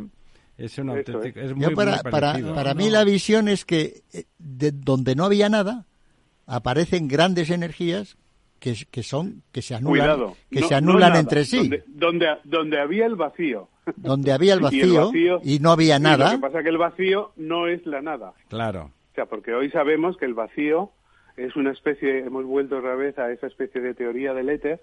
El vacío es un campo de energía, hay una energía del vacío, hay fluctuaciones que suceden en él y el vacío, por así decir, está lleno. Es decir, el vacío no es la nada. Estoy de acuerdo siempre, siempre y cuando yo estás hablando del vacío, del vacío de nuestro universo. Pero yo estoy hablando del vacío previo a nuestro a, nuestro universo. que no, es el, no es el mismo, no puede ser el mismo. Permíteme porque creo que hay una cosa que quizá pueda contribuir a clarificar eso, si es posible, claro. Eh, las partículas estas son mucho más amplias muy diferentes del sistema estándar, ¿no? ¿Qué partículas? Las partículas, Las partículas del primordiales. magma. No, no, no, no, no. Una Son- del sistema estándar. Claro, claro. Sí, sí. Sí, sí, sí, No, claro. lo que pasa es- ¿Seguro, seguro que son del sistema estándar todas? Sí, claro que sí. Son electrones, positrones. Y ahí eh, estaba el igual. bosón de Higgs también. Claro, el Bueno, el bosón de Higgs es un elemento de fundamental Higgs del es, vacío. es la generación de masa. Es la posibilidad de generación de Pero masa. hay más partículas, ¿no? Que no conocemos todavía. Puede Pero haberlas, son no lo sé. compuestas. Pensamos que las partículas elementales fundamentales, pensamos que las conocemos todas dentro del sistema estándar. ¿Es posible que haya otras que formen la materia oscura? Pues mm, sí, es no lo sé. posible, es posible. Está por ver. Claro, Eh, se ahí habla de el- el- acciones y de, de partículas parecidas a los neutrinos, es decir, partículas que tendrían, que interactúan muy poquito, muy poquito con la materia, nos Pero- atraviesan pero- por completo pero- y son muy difíciles de detectar. Perdóname, Yo Manolo. insisto, sí. A, a mí lo me parece el momento fascinante, el momento de la singularidad sería el momento en que aparece mm, en que aparece la, la materia, la masa, ¿no? Porque pasamos de un, de un estado de energía fluctuante invisible, de esa especie de éter en lo que llamábamos vacío, y de pronto aparece la masa, ¿no? Porque cuando hablabas de fotones yo pensaba, bueno, el fotón es un tiene un corpúsculo, es el, el- la luz, al final tiene también su masa, ¿no? Es el corpúsculo No, no tiene masa. bueno, una- es una especie, pero la onda, la onda, las ondas, el proceso Es energía, es pura no, energía. No, no es exactamente así. Tiene una cierta masa el fotón. El fotón tiene, la- asociado a la onda, no es solamente energía. Y por lo tanto, ¿en en qué momento aparece la masa? ¿Qué se produce en Una- esa fluctuación? Una, una cuestión de orden. Di que nos está escuchando también don Raúl del Pozo. Ah, sí, porque no, lleva que no, buen- no está, pero no, saluda- no está, Raúl ha dicho, perdón, eh, ya que lo dice usted, don Ramón, yo no le iba a decir, que al fin él pensaba que era las 10 y que no puede ponerse, que se ha ido a casa. Ah, bueno, bueno, o sea que se ha retirado. Se ha retirado, pensaba él que era más pronto. Bueno, perdón, perdón. Eh, Siga, siga, porque... entonces, nada, eso, ¿en qué momento, Rafael, aparece lo que podemos llamar masa? No es un momento preciso cuando, o sea, esas fluctuaciones en el vacío las podemos observar hoy en, en los grandes aceleradores también. No son deterministas, no hay una causa que produzca esas fluctuaciones. No hay una que causa. Que aparezca. No, no, no, no, no. Son fluctuaciones completamente aleatorias que se producen de manera continua en el vacío y que producen un par de partícula-antipartícula. Y entonces, de esa manera, se puede generar masa, como digo, materia, y uno de los problemas del Big Bang que apunté ya antes es que se- lo que vemos en los grandes aceleradores es que se produce también antimateria. Si se produce en el vacío un electrón, se produce junto con un positrón. Se, y se están produciendo y aniquilándose continuamente. Uno puede entender el vacío así, como una, una especie de, de, mm, de sopa o de éter en el que se están produciendo esas creaciones y aniquilaciones de partícula antipartícula.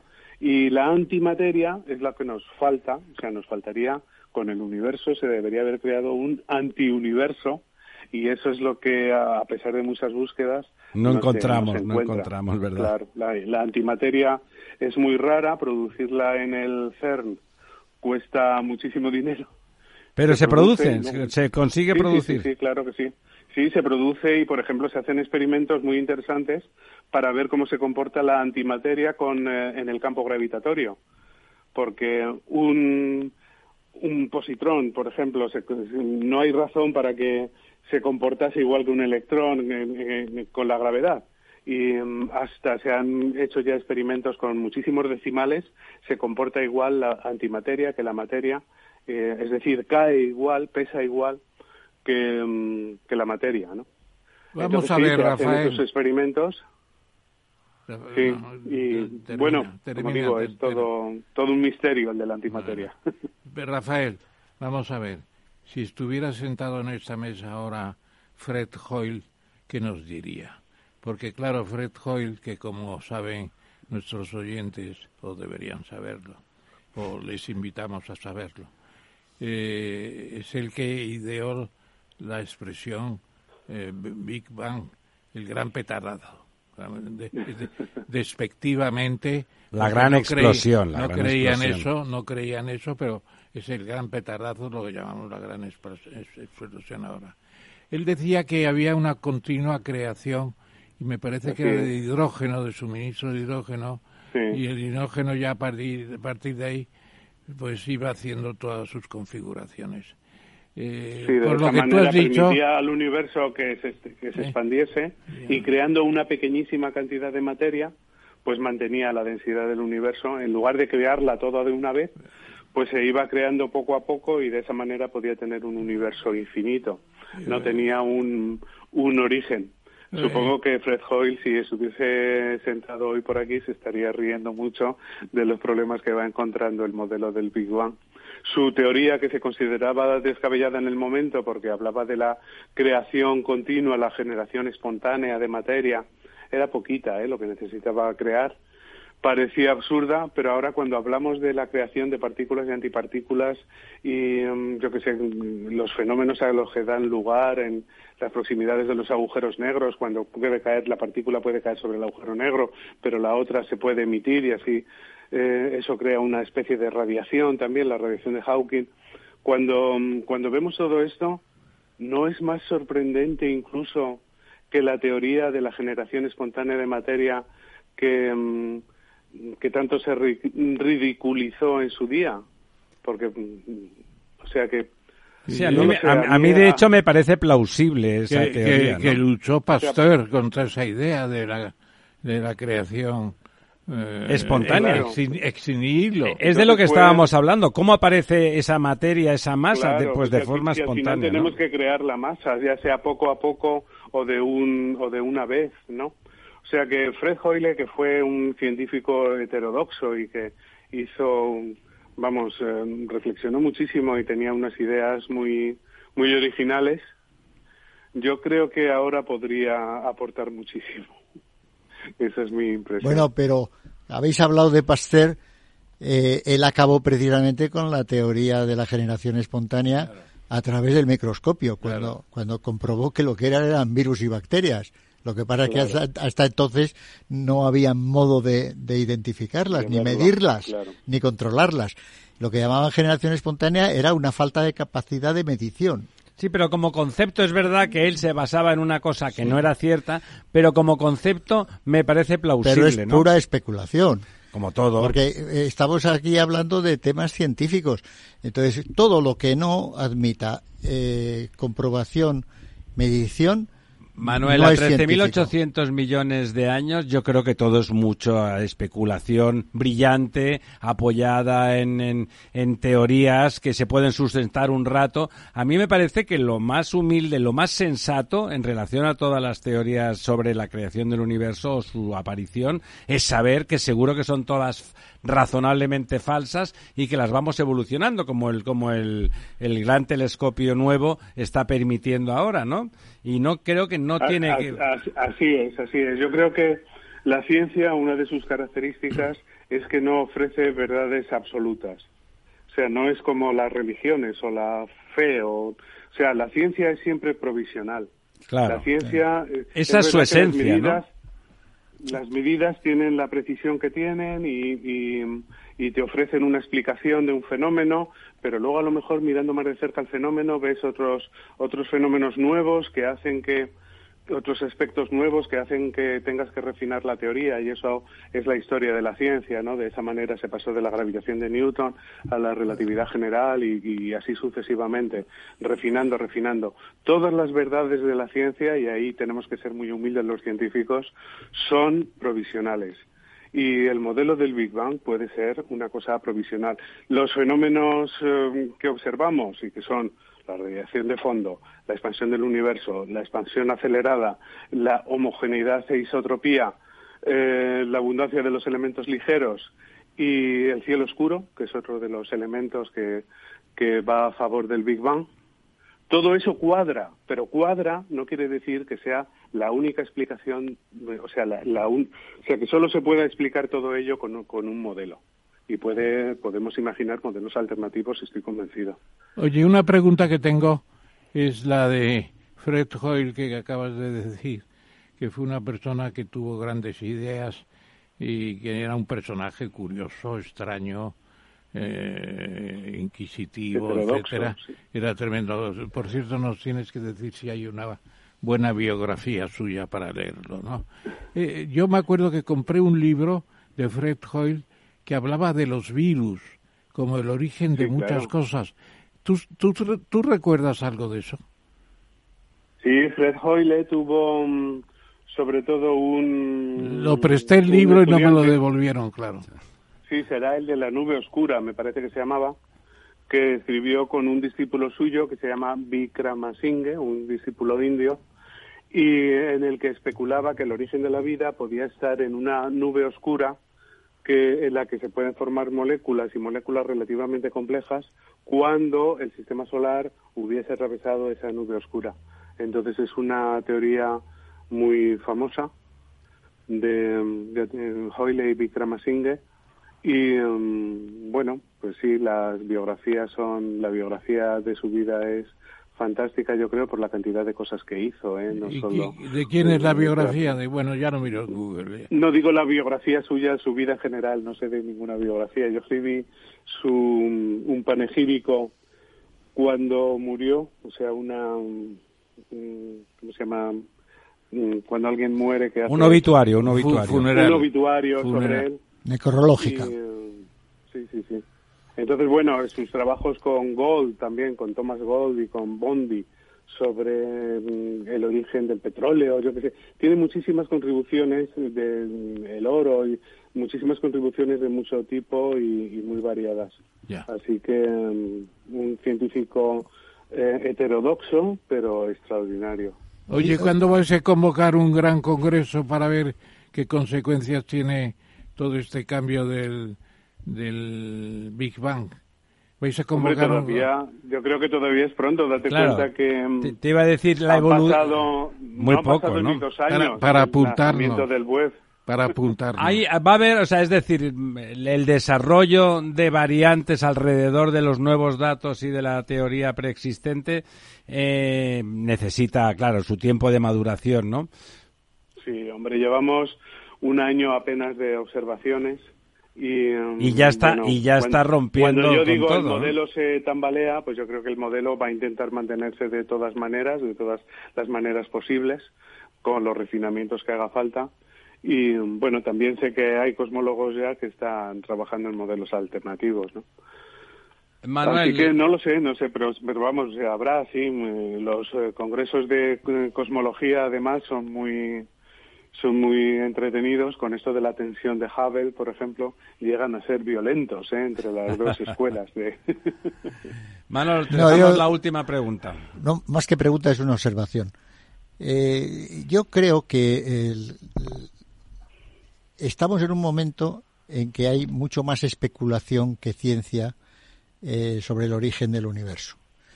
Y a mí me da la sensación de que de la misma forma que la ciencia nos ha demostrado que no podemos fiarnos de nuestros sentidos, de vista, del oído, es que yo pienso que no nos podemos fiar de nuestro cerebro para entender el universo.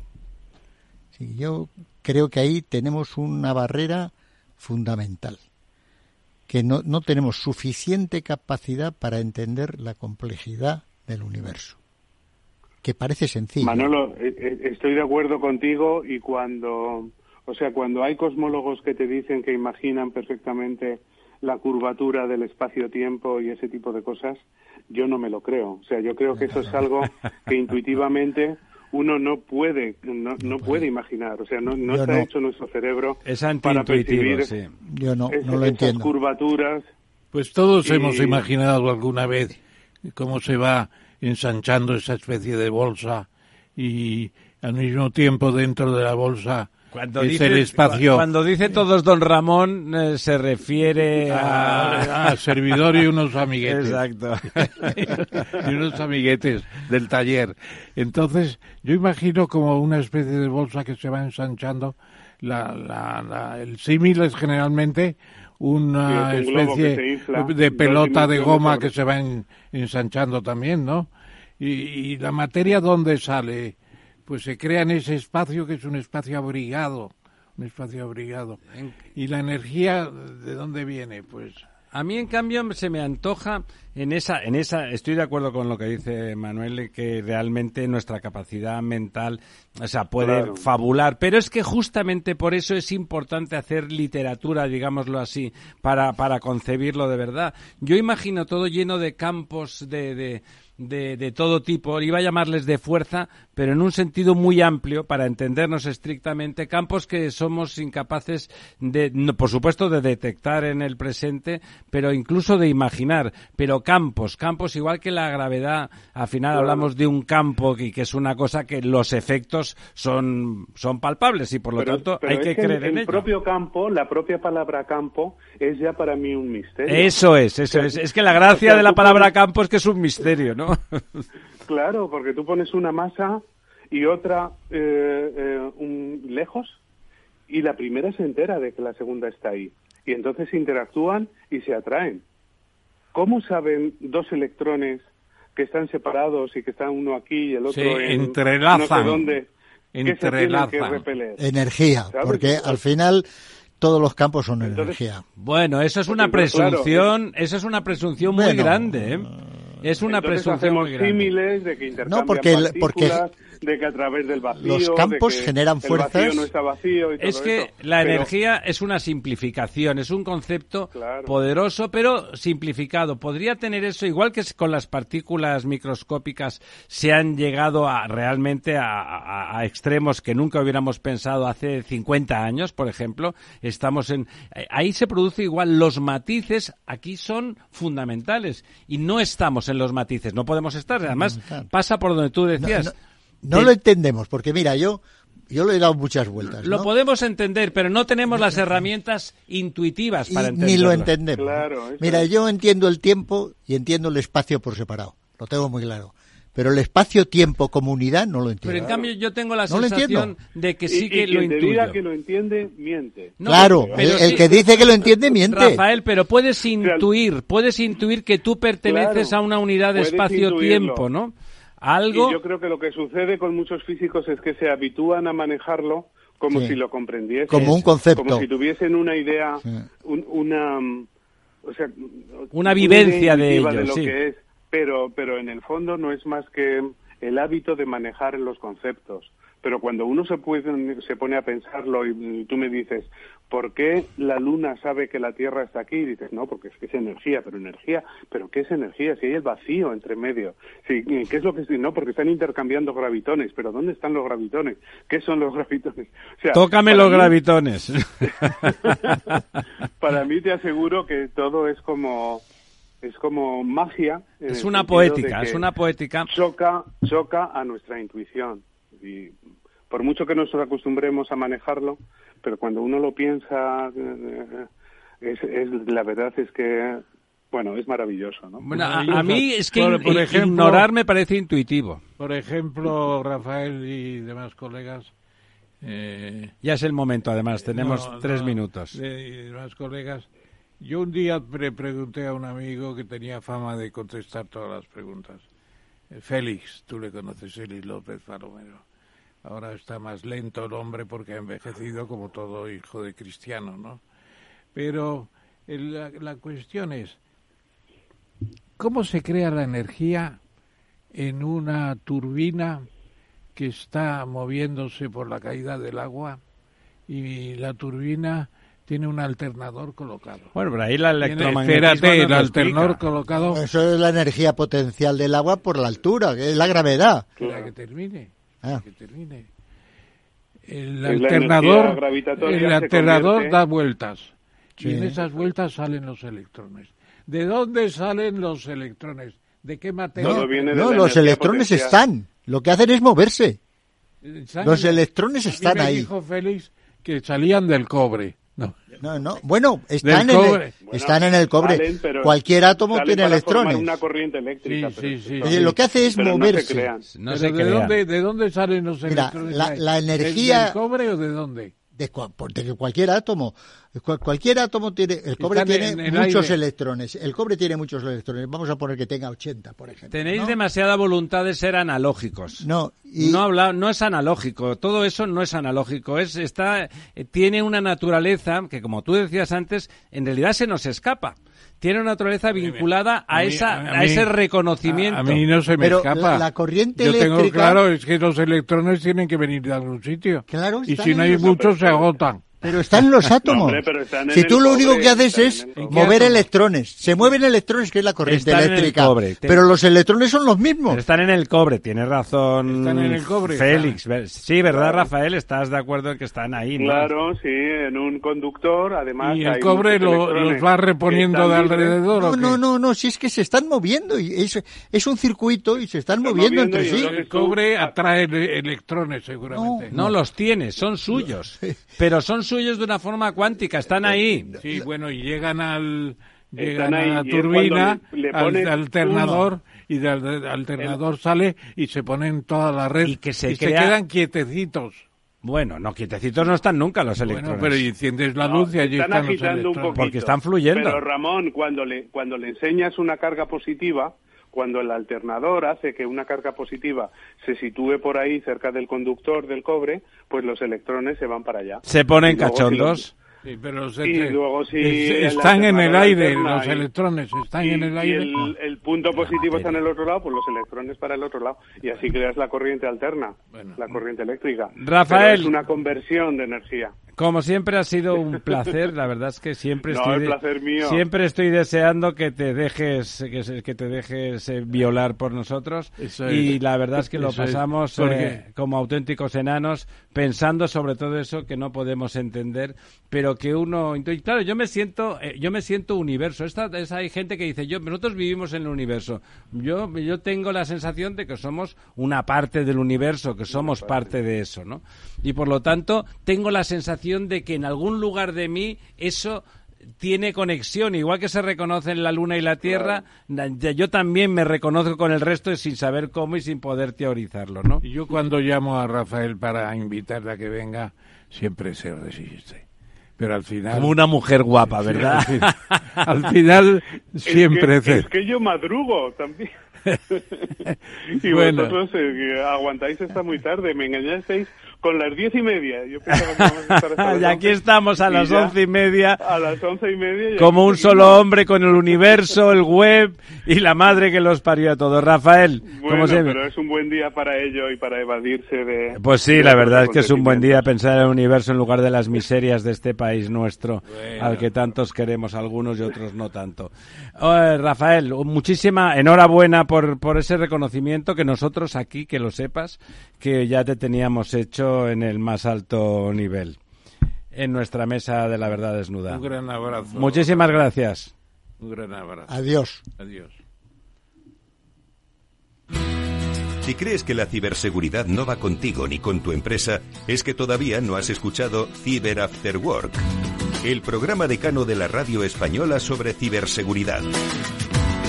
De la mano de Eduardo Castillo y acompañado por Mónica Valle y Pablo Sanemeterio, te ayudamos a proteger tu empresa de las múltiples amenazas que circulan por la red. Cyber After Work. Todos los lunes a partir de las 7 de la tarde en la sintonía de Capital Radio.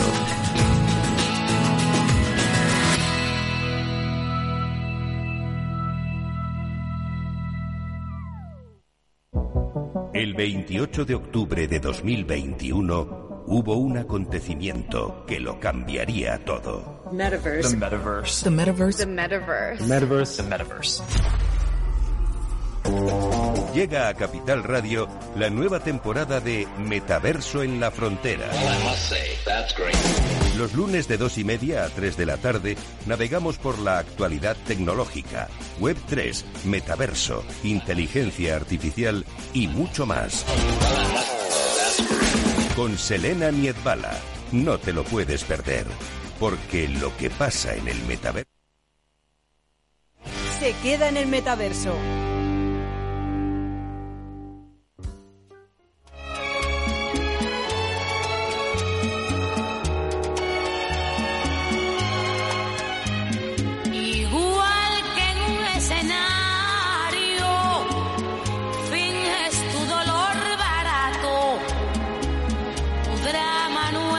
Necesario. Ya conozco ese teatro, mintiendo, qué bien te queda el papel. Después de todo parece que esa es tu forma de ser. Yo confiaba ciegamente. Pues sí, como nosotros se confiábamos ciegamente en que nuestros políticos no nos iban a engañar, pero parece que sí que nos engañan. Y por eso hay que hacer cosas. Y para hacer esas cosas que hay, que, cuando los políticos nos engañan, aunque creíamos ciegamente en la fiebre de sus besos, pues está gente como don Mariano Goma, que es un peleón, un revoltoso, como me decía ayer en la emisora de un buen amigo nuestro. Mariano, ¿estás ahí? Sí, estoy ahí, por supuesto. Mariano, te presenta, bueno, voy a darle a Almudena que haga una breve semblanza tuya para los pocos oyentes que no, que no estén de acuerdo. Ya Bueno, te oye, por supuesto, también sí. don Ramón Tamames. A ver, Mariano Goma es presidente de Foro España Cívica y es uno de los impulsores de- o promotores de la manifestación que va a haber el próximo sábado 18 de noviembre que lleva por lema no en mi nombre ni amnistía ni autodeterminación por la libertad, la unidad y la igualdad. Mariano, ¿nos puedes explicar un poco en qué va a consistir, quién va a hablar, un poco la manifestación del sábado? Bueno, en, a, a ver, la manifestación del sábado no es más que un sentimiento popular, ¿no? Es decir, todos sabemos lo que está pasando, todos sabemos que eh, en España se está produciendo un golpe de Estado por un personaje siniestro que está provocando una situación en el país que era absolutamente inesperada y la sociedad civil está reaccionando. Mm, Está reaccionando poco a poco, pero va reaccionando porque no estaba acostumbrada a reaccionar y ahora reacciona y bueno, y ya está. Entonces el, el, el sábado 18 de noviembre la sociedad civil, y cuando hablo de la sociedad civil no hablo de la sociedad de partidos, estoy hablando de la sociedad civil. De los ciudadanos, de las ¿Eh? personas. En donde está- Sociedad civil eh, exacto, catalana. donde- No. Sociedad civil no, general. donde están, donde están invitados todos los partidos políticos, donde está invitada toda la gente que con un DNI de español quiere venir a decir que lo que está pasando en España no es el camino. Entonces, mm, eh, el 18 de noviembre va a ser esto y además eh, tengo que decir y además con muchísimo orgullo, ¿no? Que eh, esa es una manifestación en la que nadie va a poder decir que es la derecha que está haciendo manifestación. No, es una manifestación absolutamente transversal a la que se han adherido una enorme cantidad de firmas de gente que están en el mundo del PSOE, eh, que cree que lo que está pasando no es lo que debe estar eh, evolucionando en el Partido Socialista Español, que es absolutamente necesario en el mundo del- de la democracia española, ¿eh? y que van a estar con nosotros y están con nosotros y van a estar presentes allí. ¿Por qué? Porque es la primera vez, creo que es la primera vez, en la que en España y en Madrid hay una, manifestación, una concentración absolutamente transversal. Eh, y déjenme que le diga al, al- al- público que nos puede oír eh, que eh, es transversal porque mi persona siempre ha sido transversal todo lo que he hecho en mis manifestaciones, tanto en Sociedad Civil Catalana como después en el, en el manifiesto o en el espíritu del 21 de febrero de Madrid como ahora, voy siempre a intentar garantizar la normalidad, la neutralidad, porque esa no es una manifestación de los partidos políticos, es una manifestación de la sociedad civil en donde está invitado todo el mundo. Don Ramón, salude usted a don Mariano si le apetece. Además nos vivimos hace poco, estuvimos comiendo juntos en casa de Eduardo Bermúdez, ¿no es así, Mariano? Por supuesto, siempre, siempre, siempre presentes y siempre la familia Tamames ha sido algo verdaderamente espectacular. Encantado de volver a verte Muchas gracias, o de volver a aunque- hablar contigo. Aunque sea a través de las ondas hercianas. Bueno, pues Eh, eh, me empiezo a preguntar si este individuo que, al que te referías antes se le puede empezar a conocer con un nombre que da estremecimientos. ¿Es el anticristo? Ah. Es el anticristo. Algunos le No- llaman... Nostradamus, las profecías de Nostradamus. No, es, es, es un es un bellaco. No, no cabe ¿no? duda de que ha cogido tablas, ¿eh? porque hay que ver qué giros da. Y luego tiene fuentes de información, claro, lo sabe todo más o menos, pero desde luego le falta la grandeza. Lo que le falta es grandeza. No tiene. No tiene, no. eh, no, pero No, no Eh, tiene, Ramón, no, que- no comunica una sensación de que ese país del que habla tanto lo siente a No, fondo. le importa un bledo al país, hombre. Mariano, di. A ver, Mariano. No, querido, yo, que- querido Ramón y los y los oyentes, a, a ver, eh, en el mundo, en el mundo, en la historia del mundo, siempre eh, han aparecido monstruos, ¿eh? monstruos que han llevado al mundo a verdaderos desastres absolutamente tremendos.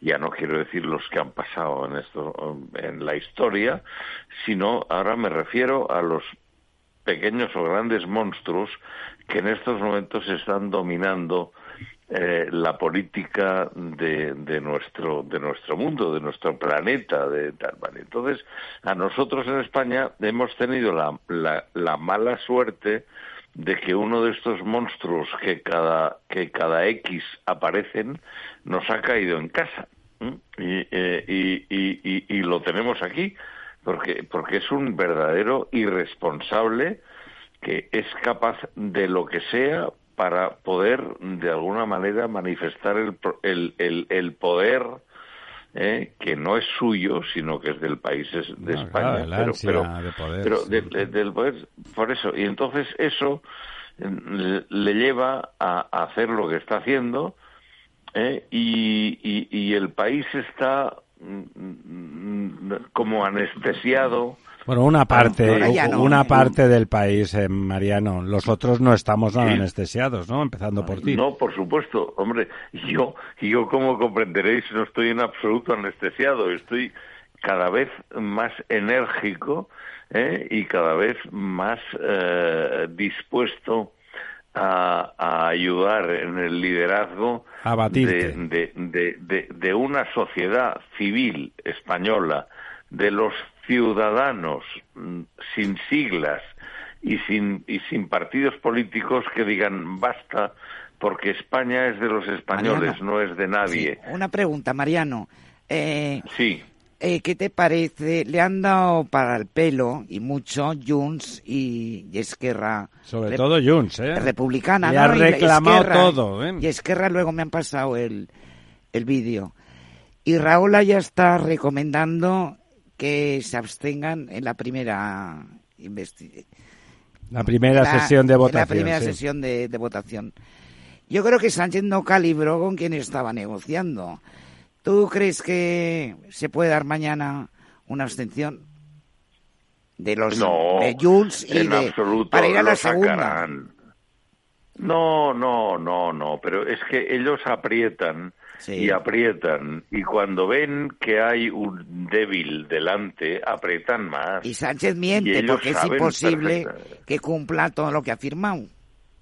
No, pero perdona. ¿ha, ha habido ha habido algún momento en que Sánchez no haya mentido? ¿Alguien de los que está ahí me puede decir si hay algún momento en que Sánchez no haya mentido?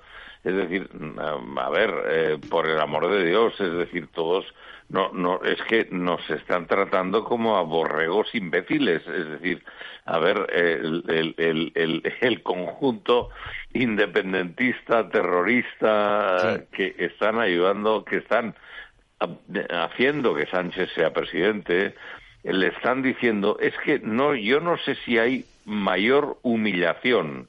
Están para un humillando en este momento, le están humillando. Claro, están humillándole al, al mismo persona a la que van a votar humillándole y diciéndole que encima le amenazan con no acabar de votarle, es decir, bueno, ahí Mariano, tú sabes que hay un doble sentido también. Hacen el caldo gordo a su público más radical, diciendo, fíjate cómo lo ponemos a pies de los caballos. Y luego yo estoy de acuerdo contigo en que le van a votar. Don Ramón te quiere decir una última. quería decir una cosa a propósito de la sesión de hoy, que yo me pensaba, me he pasado cinco horas ahí, ¿eh? Porque era interesante, no cabe duda. Nada. Bueno, importante, no sé si interesante, pero importante. estamos en esto es importante y nos interesa, entonces. Entonces, yo me pregunto, me pregunto realmente si ha hecho bien, ha hecho bien eh, Abascal, Santiago Abascal, que francamente un observador que viniera de de Nueva Zelanda sin haberse enterado muy bien de qué pasa en España, se habría quedado impresionado. Ya sé que no le va a gustar esto que voy a decir a Ramiro, pero lo voy a decir. Ha estado muy bien. A mí me parece que ha hecho lo fácil. Eh, siempre es un brindis al sol lo que hace Santiago. Está muy bien porque se ha ceñido a una sola cosa, la amnistía. Y lo ha dicho muy bien y le ha llamado todo lo que ha querido llamarle con justicia. Perdona, es lo mismo que ha hecho, que ha hecho Sánchez, insultar. en marcharse después, yo creo que no. Claro que no. Se tenía que haber quedado. Tenía que haberse quedado para responder de todo. Y yo creo que insultar, como él, como Sánchez, Sánchez insulta, juegan de igual a igual. No ha insultado, no, no, ha dicho golpe de Estado. y le ha dicho que era, tendría que estar en prisión, no sé qué. Eso, no es, insultar, eso, eso es gratuito, dice, Ramón. Igual que el, que el de la denuncia en el Supremo. Todo el mundo que sabe algo de leyes sabía que no iba a ningún sitio. Un brindis al sol para salir en titulares. Ayer lo dijo Iván. No, no, no, no, yo creo, yo creo que lo siente a fondo lo siente a fondo. Eh, las leyes no se sienten, se conocen. pero lo que yo creo es que eh, le ha dado una satisfacción tan enorme a Sánchez. Se le ha visto cuando se iba y ha encargado. Han hecho mal. ha encargado al, al subjefe de la tribu. Su jefe de la tribu es Félix López. Pachi López. Pachi su jefe de la tribu. No, 95. Tan contentos los dos de que se fuera. Enemigo que huye, puente de plata. No, porque no, no tanto por eso, sino porque se descalifica. Esa es la institución pública. La, el otro la vitupera, la manipula y tú tienes que respetarla si quieres ser distinto. Si te comportas como él, eres lo mismo. Eres lo mismo. Mariano, ¿qué te parece la actuación? Lo que te pregunta Ramón es qué te ha parecido la actuación de Abascal. Bueno, a mí, a ver, a mí me parece que todo esto es un teatro. Eso es. ¿eh? En el que lamentablemente eh, Pedro Sánchez eh, domina la escena y domina la escena porque hay una serie de filibusteros que le están ayudando a dominar la escena y él sabe que la puede dominar con esto, prometiendo lo que no puede dar eh, admitiendo lo que no puede admitir eh, y sabiendo que está mintiendo, como siempre ha hecho, a la nación en, en, en, en, el futuro. Eh, por tanto, a, él le da igual, o sea, vamos a ver. Oye, perdona Mariano, perdona Mariano, porque tenemos, creo que van a decirte el director dentro de un momento, tenemos muy poco tiempo, pero yo lo que te digo es, te hemos preguntado qué te ha parecido a Bascal. Bueno, Abascal, Abascal me ha parecido que ha hecho lo que tenía que hacer, lo que siempre ha hecho y lo que siempre hará. Y a mí me parece absolutamente eh, correcto eh, y me parece que es lo que, lo que tiene que hacer un líder de un, de un partido absolutamente opuesto a lo que está pasando en España y tiene que decir las cosas y yo creo que las cosas tenemos que empezar el irse de la cámara. Ya está. Oye nos queda un minuto. Haz la convocatoria. Dónde a qué hora y en qué sitio es la reunión el día 18 en Madrid para ah, rebelarse contra el 18 de noviembre en Madrid sábado en, hay una concentración en la Plaza de Cibeles en la cual todos los ciudadanos españoles absolutamente todos, transversalmente, sin, sin partidos políticos, porque van a estar todos los partidos políticos y todas las personas que piensan que la Constitución española es lo que en estos momentos tenemos que defender porque es nuestra España, van a estar allí. ¿A qué hora? Y eso me parece a las 12 de la mañana en Cibeles, pero lo que es muy importante es que la gente piense que no es una manifestación de ningún partido político, es la manifestación de los ciudadanos, de la Ah. ciudad de, de acuerdo. Perfecto. Ha quedado claro. Venga, Eh, Mariano. Mariano, muchas gracias como siempre por estar siempre disponible a cualquier hora. Hoy era una hora tardecita y has estado como siempre eh, pues a primera orden de saludo. Muchísimas gracias por tu compromiso y por estar con nosotros. Y hasta el próximo Muchas sábado. gracias, Ahí nos veremos. gracias. Y no olvides Muchas lo de no olvides lo del anticristo. Muchas gracias Adiós, a vosotros. Adiós, Mariano.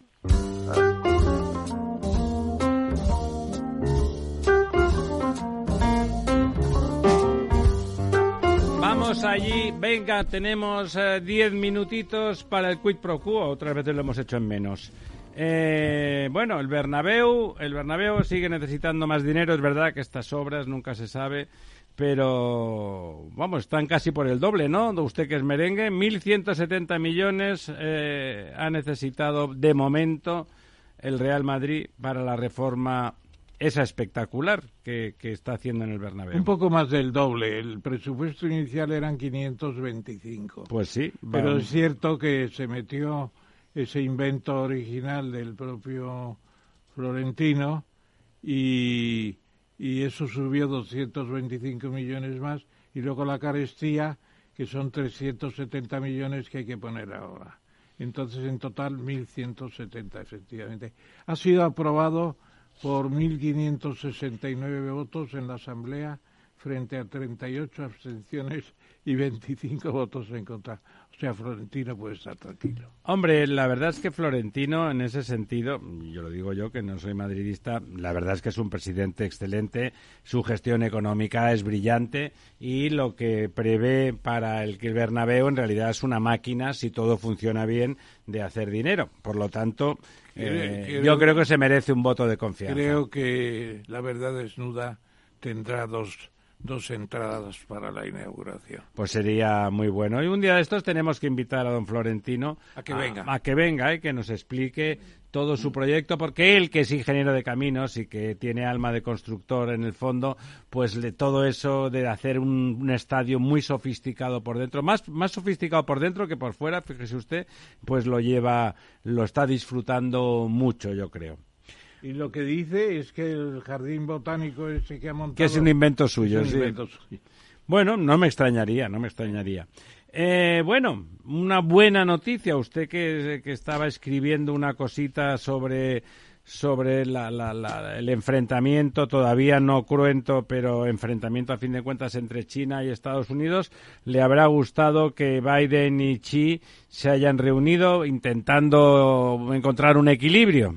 Sí, además es un encuentro muy distinto de los que tenía eh, el señor presidente de, de, de- de China con Hu Jintao hace años, que le daban una palmadita en el hombro al chino como si fuera un ser levemente inferior. Ahora no. Hace rato que Ahora China ya no la puede Ya mirar eso, eso no se por tolera. encima del hombro y la no, ¿eh? visión de Xi Jinping y de y de Biden hoy era muy afortunada. Yo creo que se saludaban como igual a igual. Creo que hay un comienzo en, en Estados Unidos de entender que tienen que ir juntos y que, tienen de- que asumir la emergencia de China, ¿no? esa- de- de- del mundo entero, del mundo entero. Tienen que asumir eh, una, una covigilancia compartida. China está haciendo mucho para una cierta estabilidad. Está trabajando. ¿No le parece que esa, ese trabajo por la estabilidad siempre está enfocado en su propio beneficio? Hombre, desde luego no van a trabajar para el enemigo, pero yo creo que... eh, bueno, entre no trabajar para el enemigo y ser más o menos altruista hay una No diferencia. se meten en aventuras, no se meten en aventuras. No, ellos se trabajan alrededor siempre de su núcleo central. Muy bien. Los bancos del turismo impulsan el beneficio del IBEX a otro récord. Es tremendo lo del IBEX. Parece casi que, los, que, que la bolsa ha, ha agradecido que vaya a haber gobierno, ¿no? Yo, mire, en la moción de censura una cosa que le dije a Sánchez es que atacaban al IBEX 35 como si fuera una especie de conspiración permanente. De maligno. De maligna conspiración, se lo dije. Y es simplemente una, un, índice, un índice bursátil de 35 acciones, pero representa un espíritu también. Representa la burguesía industrial española. Y es formidable. No, nunca la habíamos tenido así. Y- Ahora y- es más que la burguesía, ¿no, don Ramón? Ahora hay grandes sociedades Sí, realmente bueno, anónimas, ¿no? burguesía en el sentido general de creadores de empresas, innovadores. Eso es una burguesía. Eso claro. fue. ¿Y ahora no le parece que está por encima, Se que está en un nivel más se capitalista? puede- pero se puede utilizar todavía el término. Si quiere, le puede ya. yo- Llámelo IBEX 35 en vez de burguesía. No, no, no, era por discutir con usted el que- término, nada más. Es que ganan 43 mil millones, un 2% Más. eh, gracias más gracias a la banca, al turismo y la energía. Bueno, pues fantástico, Y un 60% superior al año 2019. tremendo. ¿Cuánto has dicho? 60% 60. De, de 2010. beneficio, de beneficio. Pues Es eso es muchísimo realmente, muchísimo. ¿no? Y hay empresas estupendas. Vamos a ver si eh, el gobierno este de Sánchez o de quien sea dan un ejemplo haciendo algo importante con Gamesa. Gamesa se está hundiendo en alemán. Bueno, pues hay que salvarla en español. ¿Sabes quién suena para ministra de Industria? Bien. Yolanda. Yolanda. Bueno, Yolanda puede acabar con los con los Con sindicatos todo. y con la, con la industria puede acabar la industria. Pues creo que la ha pedido ella. Sí, sí, pues hoy estaba. Hay dinero que ahí, parecía, ¿verdad? Parecía Santa Teresita del Niño Jesús sonriendo. Santa Teresita de Lisieux, pero con más arrebol en las mejillas, como Una decía cosa un tremenda. amigo mío. Va para actriz de cine, yo creo, ¿no? O para- o para entre- modelo. Entre peluquerías, como dice Como dijo ¿Te la imaginas. De ministra de Industria? La- el, el, el felipismo... Bueno, ha pedido duplicar el despido que está en 45 días, Bueno. que es el despido de Franco. Franco, sí. Claro, ahora tenía que ser. Pero son 33. brindis al sol para que los tontos a las aprobó con 3 33 con para la que los tontos a las 3 se crean que eso es posible, eso no es posible. ella La es- Juá 33. Ella es la ministra del sindicato y el obrero, es todo junto. Ella es todo. Ella es el, el muerto en el entierro y la novia en la boda y el niño en el bautizo, como decía la canción de Cecilia. Bueno, y tenemos un tal, no sé si usted le conoce, un tal Ramón Tamames que ha escrito un artículo interesante en el debate. Sí, lo pensaba publicar, eh, proponer como publicación para la Real Academia de Ciencias Morales y Políticas, pero al final la ha publicado por mi cuenta y riesgo, pero entendiendo que en la Academia tenemos un plantel impresionante. Fernando Suárez, eh, académico que defendió la ley de reforma política en las Cortes de España y luego en las Cortes Generales, que son las democráticas. Servidor, los pactos de la Moncloa y constituyente. Miguel Herrero y Rodríguez Millón, uno de los siete ponentes. Óscar Alzaga, el mejor tratado constitucional, también constituyente. Pero el artículo se llama No a Sánchez. No a Sánchez, porque naturalmente Sánchez lo que quiere es romper todo eso, empezando con la ley de amnistía, que es el final del Estado de Derecho. Sí, que es una ley que simplemente consiste en que él necesita votos de unos indeseables y los pide y los paga al precio que sea, ¿no? Es que es, es anodino. En realidad la historia es miserable, no, tiene ninguna gracia, ¿no? Pero es que el mercadeo, ya lo ha dicho y la de Junts, el supermercado va a estar muy caro. Va a estar caro el productito. Pieza a pieza, así lo ha dicho. Pero mañana van a votar a favor y si no mañana pasado. Pasado. Si Yo no, creo que mañana pasado. le van a hacer sufrir. da le van- lo mismo. Le van a humillar. Eso, le van a humillar, igual que hizo Mohamed VI con Sí. él cuando le recibió a saber con qué cositas. Aquí compra votos, no sabemos Y qué la compró. señora Bestringer, que va a votar? No se, no se acuerda. No se acuerda. Lilith Bestringe no se acuerda de lo que va a votar. Pero es diputada la señora Sí, Bestringe. sí, sí, sí, sí. Fíjate tú. Hombre, claro que sí, estaba todo el día con la con la, la, la- la ministra de Igualdad y la de no sé qué. De Qué bien sociales. avenidas, ¿verdad? Sí, sí, sí. Deberían de tener intereses en común muy importantes. Sí. bueno, pues eh, aquí está la, la, otra censura, no la moción, pero sí otra censura de don Ramón al señor Sánchez, al, presidente en funciones y que lo va a ser mañana o pasado de forma efectiva a cambio de medio malvender eh, trocitos de España. Bueno, después de esa mala noticia, porque aunque el artículo sea memorable, la noticia es mala vamos a tener un pésimo presidente, un presidente que no ama a su país. ¿Cuál es la buena noticia de esta semana, don Ramón? Bueno, eh, la verdad es que estaba ya en la mañana eh, con muchas prisas. Y ya estaba usted harto y, puso lo de siempre. Eh, puse lo de siempre. Una gran empresa española que consigue, por concurso de ideas y demás, consigue hacerse cargo de dos contratos de 625 millones. Hombre, no es moco de pavo, es 625 en Estados millones. Unidos. Y además uno es un, un muro de contención de, de inundaciones con 28 compuertas y una serie de condiciones nuevas, una ingeniería de adaptación al cambio climático. Eso es, eso que aquí se niega. La, adaptación. La adaptación son obras. Claro, y lo otro es mitigación es recorte. Es otra cosa, pero la adaptación que necesitamos hay que hacerla. Estamos a punto de llegar a la medianoche, faltan apenas 10 segundos. Señoras, amigos, amigas, eh, el próximo miércoles aquí, con don Ramón, doña Almudena, pero que desnudando no la verdad. Que no se crean que todas las noches van a ser como la